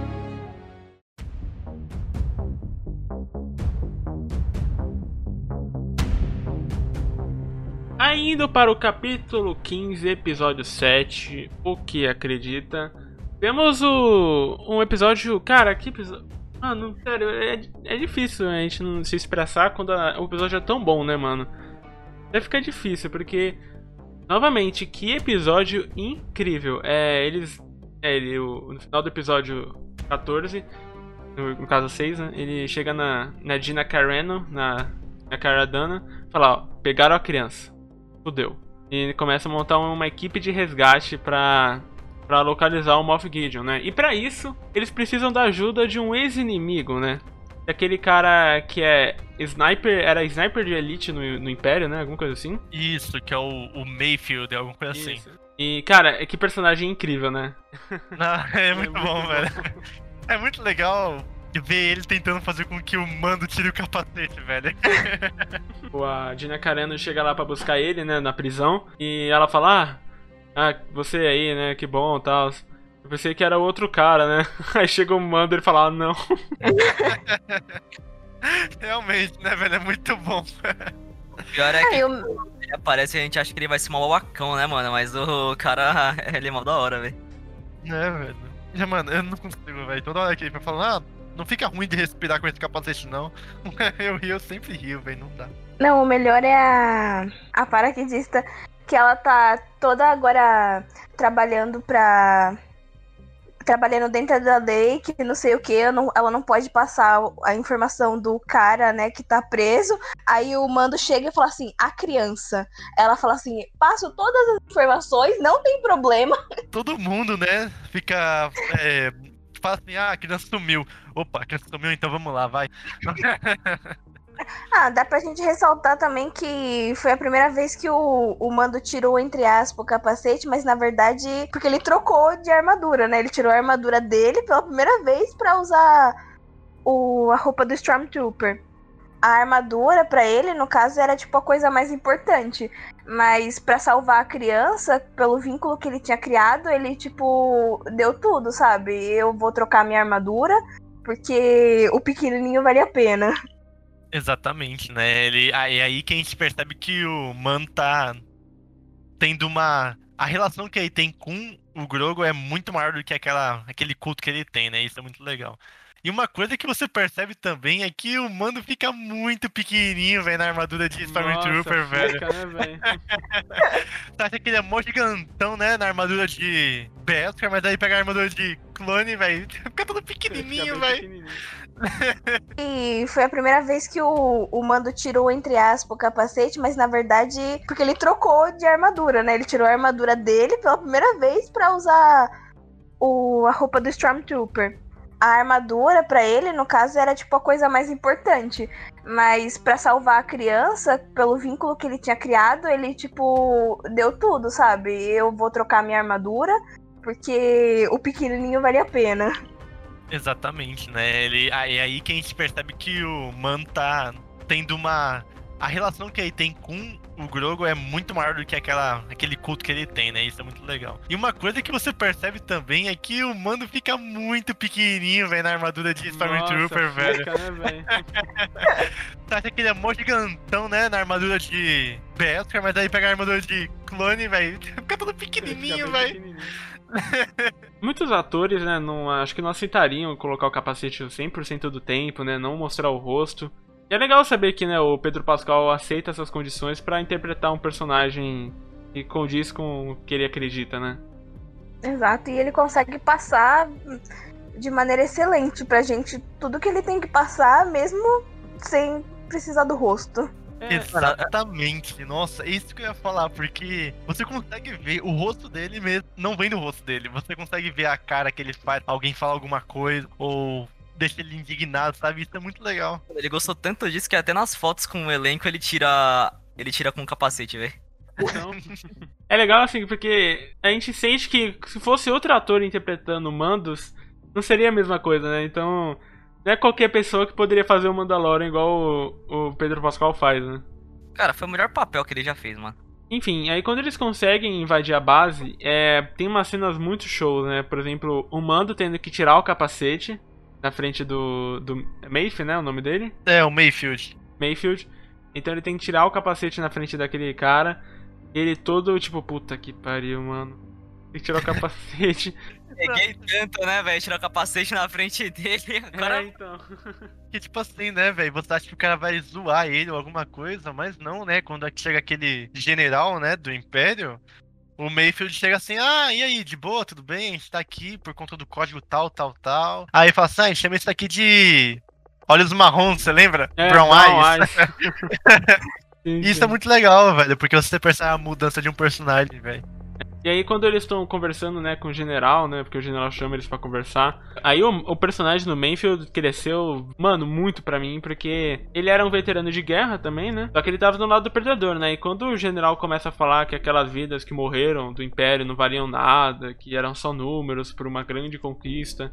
Pô, aí você vai vendo como o cara vai ficando puto, né? Vai ficando indignado com aquilo, né? E, mano, isso é muito legal porque o general, ele tá falando de uma operação chamada Operação Cinzas, né? Que quem jogou Battlefront 2, né? O novo jogo Star Wars aí, que já faz um tempinho que lançou, é a história principal do jogo, sabe? Que é onde uma operação de o Império destruiu países fiéis ao próprio Império e onde muitos Stormtroopers morreram, sabe? Dá pra ver que o John Favreau tá estudando muito sobre Star Wars, velho. Outra coisa do jogo, né, mano? É, velho, é muito legal isso. Demais, né, velho? Aí depois disso, né, o, o Mayfield só vai lá e tira a pistola e pá, né, velho? E, mano, é tão legal ver os caras matando, né? Um cara que é tipo. Full Império, sabe? Full querendo matar todo mundo, sabe? Você fica, putz, velho, ainda bem, velho, porque se não fosse você eu ia. É, e depois que eles conseguem escapar, né? E ele ainda decide ainda dar um tiro na base inteira, né? De sniper. E ele fala, não, eu quero saber, vamos, vamos mandar essa porra tudo pro ar, né? E. é muito bom, mano. É muito... Eu acho que melhor do que ver ele matando o cara lá é ele destruindo a base do Império, mano. Porque você fala, Exato. menos uma, né, velho? Menos Menos uma. né? Cara, e é legal que ele destruiu somente com um tiro, né? É que ele, ele acertou alguma. É, ele acertou aquele material, coisa. né? É, eu achei isso aí mesmo, velho. E aí é muito legal que depois que ele destrói, né, a Cara Dune olha pra ele e fica, hum, já sei o que eu vou fazer com ele. Aí quando eles pousam em terra firme, né, ela chega e fala pro mano assim, ah, que pena que o Mayfield morreu nessa operação, né. A cara dele falando, oxe, como assim? Vou matar, velho. Tá, você tá falando sério, né? Você não vai me matar, porque eu tô fugindo, hein? Cara, é muito bom, mas esse personagem é muito engraçado, velho. ah, velho, eu espero que ele volte, velho, mais pra frente. É, eu não quero série dele não, gente. Pelo amor de Deus, chega de série de a gente... Mas ele é um personagem, assim, secundário muito, muito divertido. Essa segunda temporada teve mais collab do que tudo, né? Nossa senhora, mano. Muita, muita, muito collab, muito, muito personagem secundário, personagem de universo expandido sendo citado, aparecendo. Meu Deus, cara, expandiu muita coisa. Parar pra pensar com a primeira temporada, né? Aí no final do episódio, né, o, o- eles cobrem onde o Moff Gideon está, e o Mandalorian, o Mando, né, ele manda uma mensagem pra ele falando que ele vai atrás da criança. E é muito, muito, muito, muito bom. E, mano, é, é, antes da gente ir pro próximo, eu não sei se vocês perceberam, mas a frase que ele fala, né, pro Moff Gideon, é a mesma frase, tipo, as mesmas palavras que o Moff Gideon fala pro Mando na primeira temporada, velho. Pedrão, você é muito fã, cara. Sério. Não, eu velho, falei, que- lá, enciclopédia. Não, pô, é que eu, eu tô curioso, então eu busco, velho, e é muito legal, velho. Específico, mano. Olha Meu Deus do céu.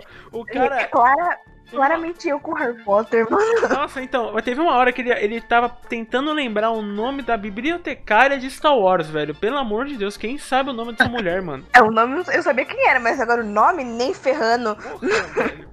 Que isso, Deus me livre. Parece eu com o Last of Us, Deus. Pô, mano. Gente, sou claramente eu com, com Harry Potter. Se você me perguntar, é capaz de eu saber até a cor do tênis que o, que o Harry tava usando. Gente, fã é fã, é um negócio ao mesmo tempo legal que é estranho, né, cara? Exato. É um vício que você fala, meu Deus, limites. Limites.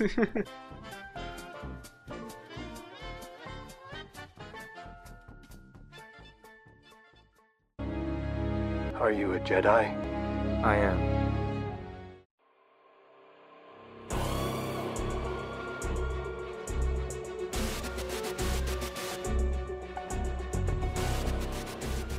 Episódio 8, capítulo 16, O Resgate. Eu acho que a gente pode falar desse episódio à parte, ficar falando uma hora desse episódio, mas. Bom, vamos tentar dar uma resumida pra chegar no ponto principal, porque, né, maravilhoso. Eles descobrem o local do Moff Gideon, então eles armam um plano de entrar escondido, se camuflando com, com as naves do Império. Tudo envolvendo o Boba Fett também, que é muito louco isso daí. E quando eles conseguem entrar, aí começa o show, né, mano? O show de Mandalorian, porque eles come- começam a tirar Stormtrooper, aí só tem a, o grupo que só vai a, a Gina, a Bocatan, né? Porque eles foram resgatar de novo a Bocatan, pedir ajuda. Aliás, que E, teve uma cara- cena bem engraçada, né? Com o Boba Fett apanhando. Mano, e, e essa cena foi muito legal porque quando eles estão chegando no bar, né? É, tá tipo, o pessoal tá tudo lá bebendo, comendo. Aí, tipo, chega dois Mandalorianos lá dentro, né? Aí já tem dois, duas Mandalorianas lá dentro. Aí o pessoal já fica meio tenso, né, velho? Aí os caras começam a brigar. Se você perceber isso, na cena seguinte que eles terminam de brigar, o bar tá vazio, velho. Não tem mais ninguém dentro do bar. É muito engraçado, velho. É legal que, assim, é uma coisa que eu não falei, mas eu acho que é interessante a gente citar aqui, que a Bocatan, a atriz que faz a Bocatan, é a mesma que dá a voz no Rebels. Exatamente, velho. É Isso muito legal muito isso, foda. né? E como ela é parecida, né, velho, com a personagem. Sim, sim. Até parece que os caras estavam pensando na frente, né? É Deus à frente do seu tempo. É, realmente. E aí eles pedem ajuda, então vai. Aí na hora que eles chegam na base, chega todo aquele esquadrão poderosíssimo da, da Fennec, da Gina Carano, as duas Mandalorians. Eles juntaram real o time dos Vingadores. É, realmente. Foi tipo aquela cena dos Vingadores que só tem as heroínas, né? Exatamente, cara. E, mano, meu Deus, a cena das quatro é muito foda, velho. Elas situação geral lá, e é muito legal. E, mano, vou dar uma adenda aqui. É que é muito legal porque a. A Boca sempre fica falando, ó, deixa o Moff Gideon comigo, hein? Deixa ele comigo. E não deixou. né? Porque. É, exatamente, né, velho? Porque a- mais pra frente é, a gente descobre o porquê, né? Que ela queria enfrentar o Moff Gideon um por um, né? Então, a gente já falando aí durante o episódio. É legal que o plano deles era o quê, né? Tipo, primeiro vai o esquadrão inteiro atacar, chamar atenção, né? Enquanto o Mando vai sorrateiramente pegar o Baby Yoda, né? E, velho, porra, que. E, e que plano maneiro, né? Bem simples, mas é bem eficaz. Exatamente, né, velho? Porque depois que o Mando vai lá tentar é, destruir aqueles Dark Troopers, né? Porque os Dark Troopers estão sendo ligados e tudo mais, né? Então ele vai lá pra tentar destruir, destruir tudo, né? E é muito legal ver a luta entre o Dark Trooper e o Mando, né, velho? Porque, pô, mano, você percebe que o Mando sofreu, velho, pra derrotar um só, né, velho? É, sim. E, pô, ele tem até aquela cena, né? De ele apanhando no capacete, né? Tomando uns vários socos. Mano, eu falei, Nossa. putz, velho, esse capacete vai amassar, velho. Dá uma agonia. Dá uma agonia que se fala, meu Deus, é o fim. Mas aí ele consegue reverter, né? Derrotar aquele Dark Trooper com a lança. Bom, ele aparentemente tinha derrotado todos, né? Quando ele mandou. É, evacuou eles todos pelo espaço, né? Exatamente, mas assim, né? Eu acho que dava pra perceber que eles não iam morrer assim É, tão óbvio, não é fácil. tão né? fácil, né? Tipo, mano, é uns robôs, né, velho? Os robôs vivem no espaço, né? E aí quando ele vai resgatar o Baby Yoda, tá lá o Moff Gideon. Ainda tentou passar a perna nele, né? Ah não, pode pegar ele de boa, aí já fiz o que ele precisava e atacar ele por trás, né, cara? Sujaço. e aí chega numa uma das lutas mais fodas, né, velho, desse episódio. Porque na minha visão o Mando, o Mando, né, ele não sabia lutar com a lança, né? Mas na verdade ele sabe lutar bem pra caramba. É, eu te falar que tinha.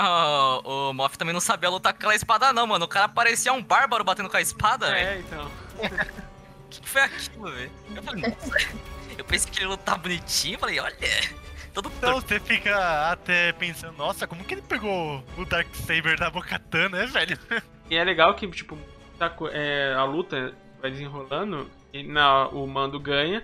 E a gente tinha achado, porra, beleza, mano, é nóis, ganhou, tranquilo. Agora sim, ele pega- ainda pegou o sabre de luz, né? Pegou o Baby Yoda, pegou o sabre de luz, derrotou os Dark Trooper, tava tudo indo bem, né? Só que quando ele chegou lá na base, aí você já vê a cara da Bocatan, né, mano? Tipo, pariu, você, você lutou com ele. Mano, você vê a cara da Bocatan e vê a cara do Moff Gideon. O Moff Gideon tá rindo demais, velho. Tá tipo Ele- aquele sorriso. O deboche estampado na cara dele. Exatamente, Exatamente. cara de deboche.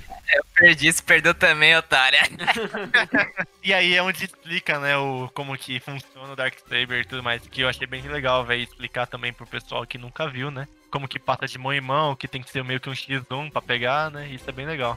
É, foi o Moff que ficou explicando, aí o Mando falou que não queria lutar e ele ficava, não, eu, eu aceito a derrota, tô aqui. É, isso é muito ela- bom, velho. E ela não falava nada, tipo, ela só ficava olhando. Aí o Moff continuava explicando.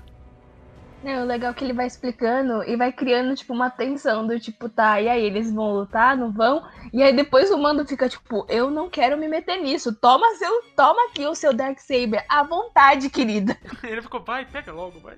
Muitas pessoas que já conheciam a Bocatan por conta de Rebels, né, ficaram meio que em dúvida porque ela não aceitou, né? Se vocês lembrarem um pouco de Rebels, a Bocatan ela aceita o Dark Saber da Sabine, né, que é uma outra personagem que Uhum. estava com o Dark Saber, né? E tipo, ela aceita sem lutar, sem nada, só aceita, né? E aí muitas pessoas ficaram meio que com dúvida porque ela não aceitou aí também, né? Aí, pelo que eu dei uma pesquisada, dei uma lida, né? Ela não tinha aceitado aí porque parece que muitas pessoas não seguiram o comando dela por conta de como ela recebeu o sabre.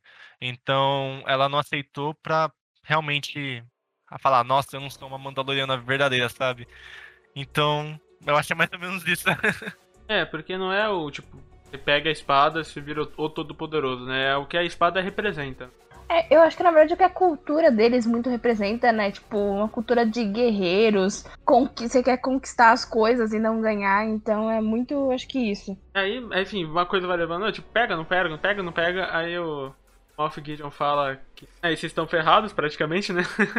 fala que na verdade ele que vai ganhar e que todo mundo dessa sala vai morrer.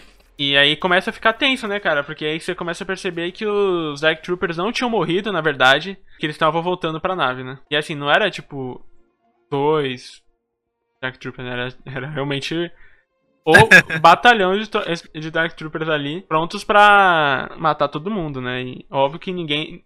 Que eles não dariam conta né, de todos, né?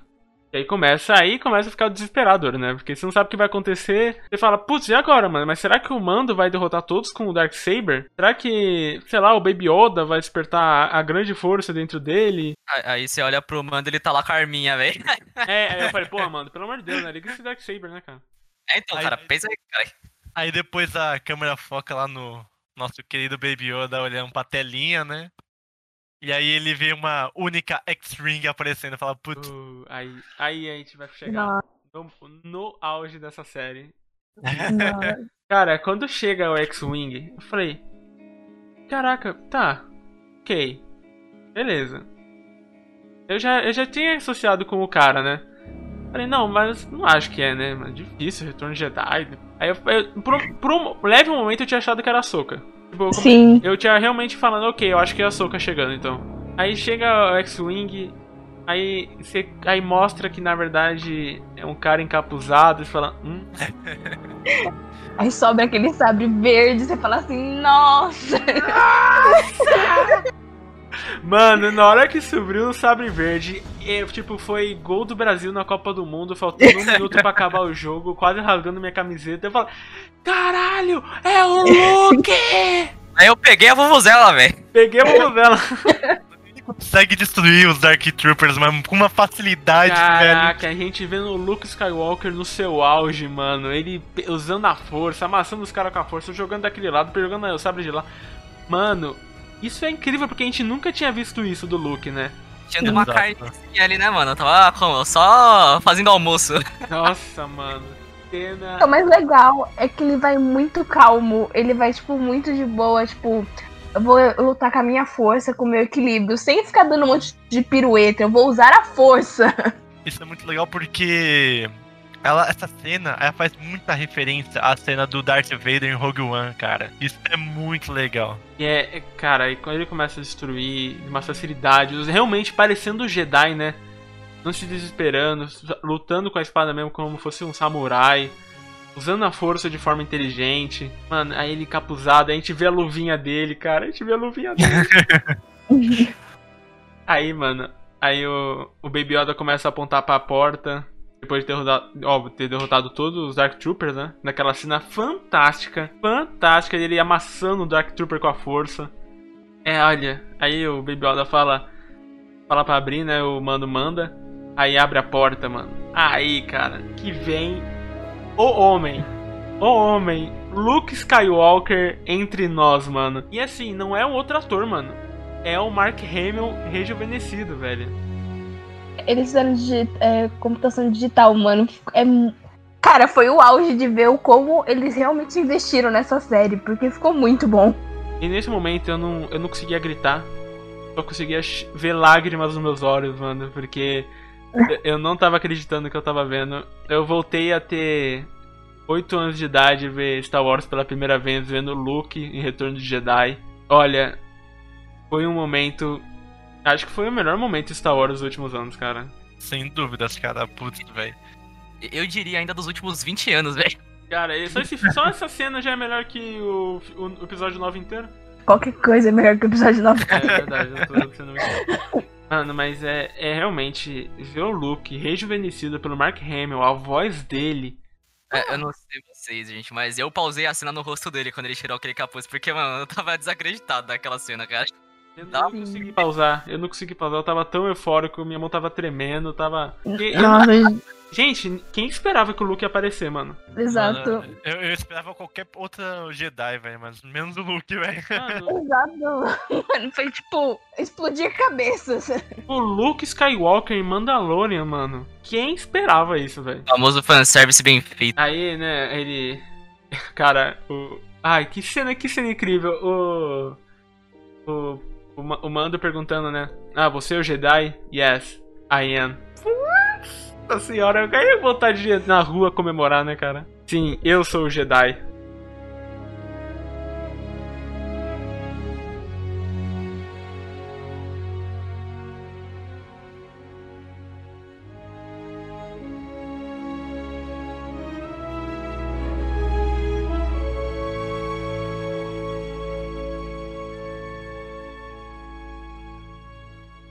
Porque assim, né, a gente, ele falou, pô, ele vai entrar em comunicação com qual Jedi, né? Sendo que é, no episódio 3 não tinha muitos, né? Só tinha o Luke, né? Até tinham falado que o Luke era realmente o último Jedi. Ninguém esperava, mano, que realmente o último Jedi era quem ia aparecer, né? O que sobrou. Quando ele fala, sim, eu sou o Jedi, mandar vontade na janela gritar, é, é o Jedi! Eu amo Star Wars! Nossa, a despedida dele com o Baby Yoda é. Ai, meu coração, mano. Porque, né, ele sabe que ele tem que entregar o Baby Yoda pro, pro Luke, né? Pra ele ser treinado do jeito certo e tal. Mas, cara, que cena linda dos dois juntos, né? Parte que ele tira o capacete, cara. Nossa, aí eu não. Aí eu tava, pelo amor de Deus. Como em prantos.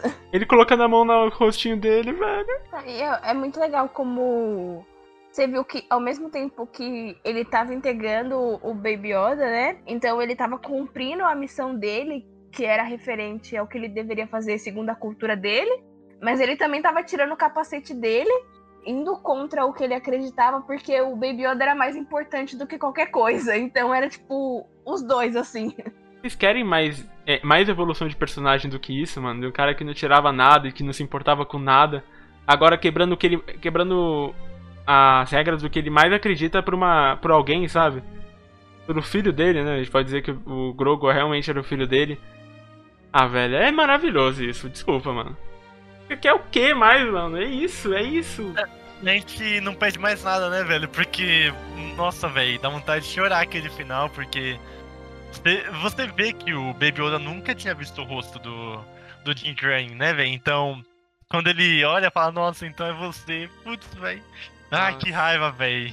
Eu não queria que ele ficasse mais com o Gingerin, velho. Foi na hora que o, o Baby Yoda tá indo pro Luke, aí, mano, vem a cereja do bolo. Porque temos R2D2 de volta. Cara, quando a R2D2 apareceu, eu, eu só podia sair correndo pela casa. Nossa, Sensacional demais, mano. eu comecei a chorar de novo, mano. Eu falei, não, R2, cara. Porque, ó, eu já não tava esperando o Luke. E assim, onde o Luke tá, tá o R2. E eu não tava lembrando disso. tipo, eu não tava realmente sacando que o R2 ia aparecer, mano. Imagina se aparece o C3PO falando no fundo ainda. Puta merda. Nossa. Eu morria, eu morria. E, mano, é muito legal porque lembram do episódio da Ahsoka? Nas cenas pós-créditos, né? É, aquelas cenas onde tem as artes e tudo mais. O R2 apareceu em uma delas, sabia? Então muita gente já ficava falando, nossa, será que o Luke vai aparecer e tal? Isso é muito legal, mano. Putz, velho, ver o R2 de novo assim, velho. E vendo que, tipo, ele achou o Baby Yoda lá, né? E falando, putz, velho, de novo, você não, não é possível. Porque, né, velho? Ele- A última lembrança é a do Yoda batendo na cara dele, velho.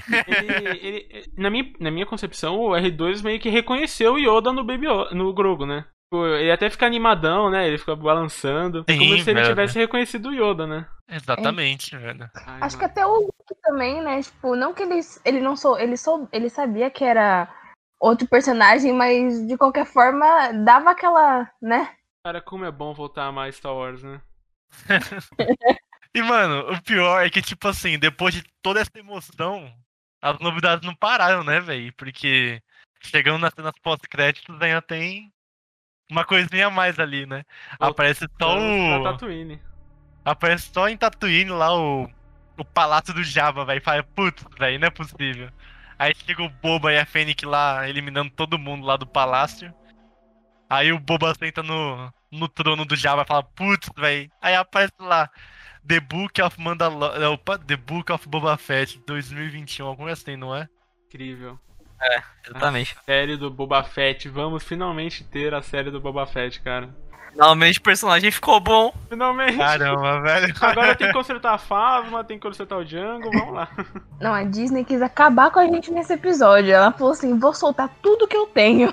Sério, você sai do episódio. fala, Acabado. Acabado, tipo, você chorou de felicidade, você chorou de tristeza, você chorou de felicidade de novo, aí você chorou de empolgação com a série do Boba Fett. Velho, é muita coisa pra assimilar em 47 minutos, né? Aí depois de alguns dias, a Disney lança um monte de séries novas. Nossa, mano. Ai, velho, pena que o Baby Yoda morreu pelo Kylo Ren, né? Então a gente pode entender isso. Olha, cara, dizem teorias que ele, na verdade não morreu, velho. É porque matar o Baby Yoda aí, tipo, é pior que ter matado o Han Solo, cara. É verdade, velho, é verdade. É Mas verdade. falam que. Teorias falam que, tipo, o Baby Yoda voltou pro, pro mando, ou alguma coisa assim, velho. Porque. Assim, o, o Luke ele apareceu e pegou o Baby Yoda, né? Uns 5 anos antes dele criar a escola Jedi dele, né? Então. Tem muita coisa pra se explorar aí, né? Então. Não sei o que pode acontecer. Mas eu acho que a gente pode ter uma certeza que Baby Yoda não vai estar na, na última, na próxima temporada de Mandalorian, né? Ah, velho, se tiver, só vai ser uma aparição rapidinha, assim. Ah, não, Uma acho que nem fotinho. precisa ter, cara. acho que tirar, tipo, perde todo o impacto da despedida, né? Tipo, se colocar. Exato. Então. Adeus, Baby Yoda!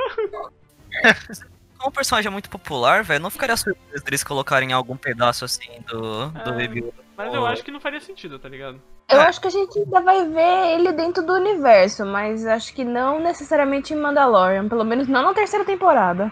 Então, né? Daqui um Pode- mês tá lá, série do Baby Yoda.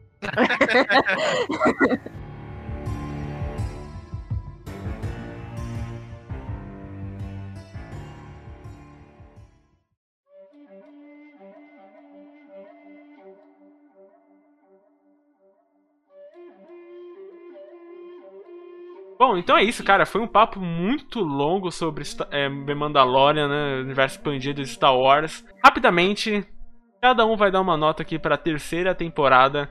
Começando com a nossa convidada Thaís, sua nota para a terceira temporada de Mandalorian.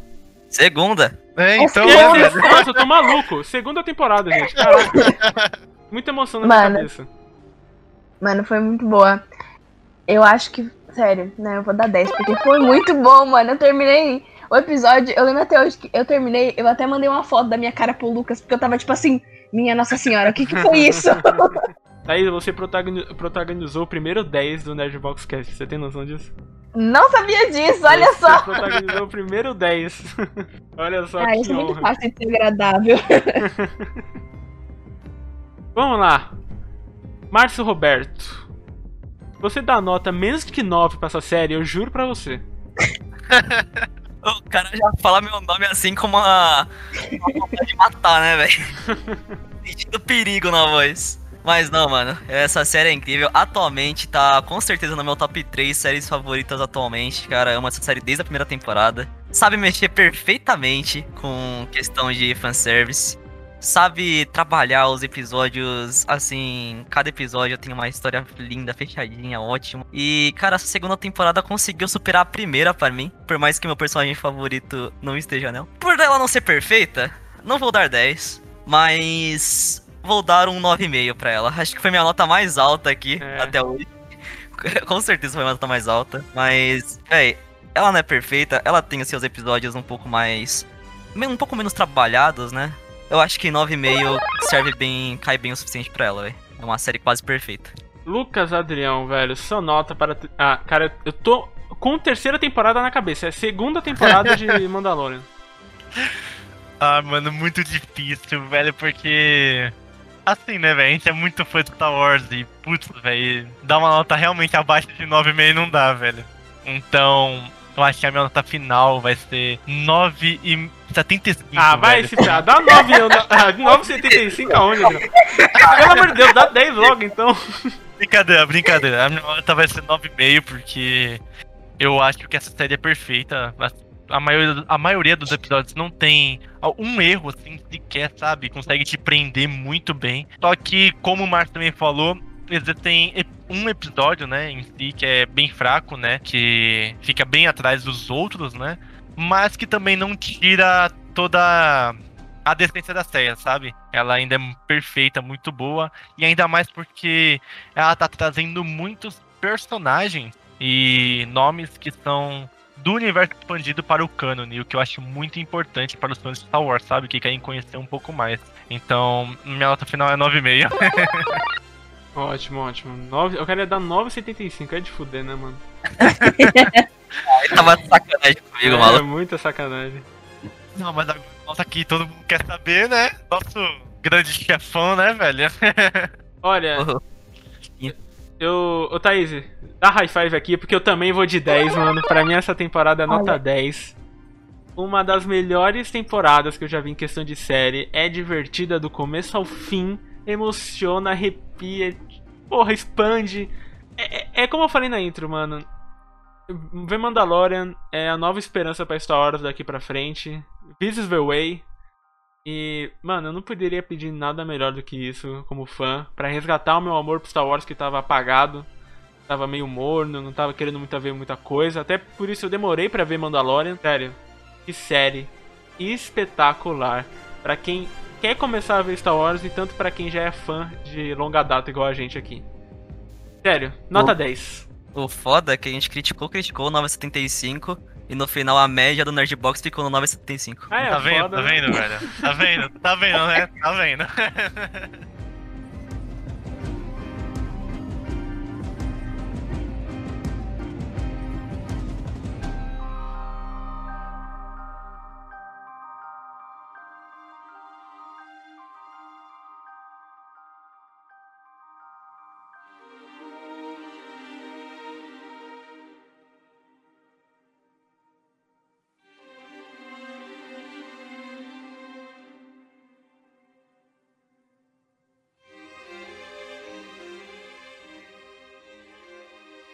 é isso, nerds. Quero agradecer novamente pela participação nesse episódio. O episódio ficou bem grandinho, mas, né, cara, Mandalorian, Star Wars, a gente gosta de debater, tem muita coisa para falar.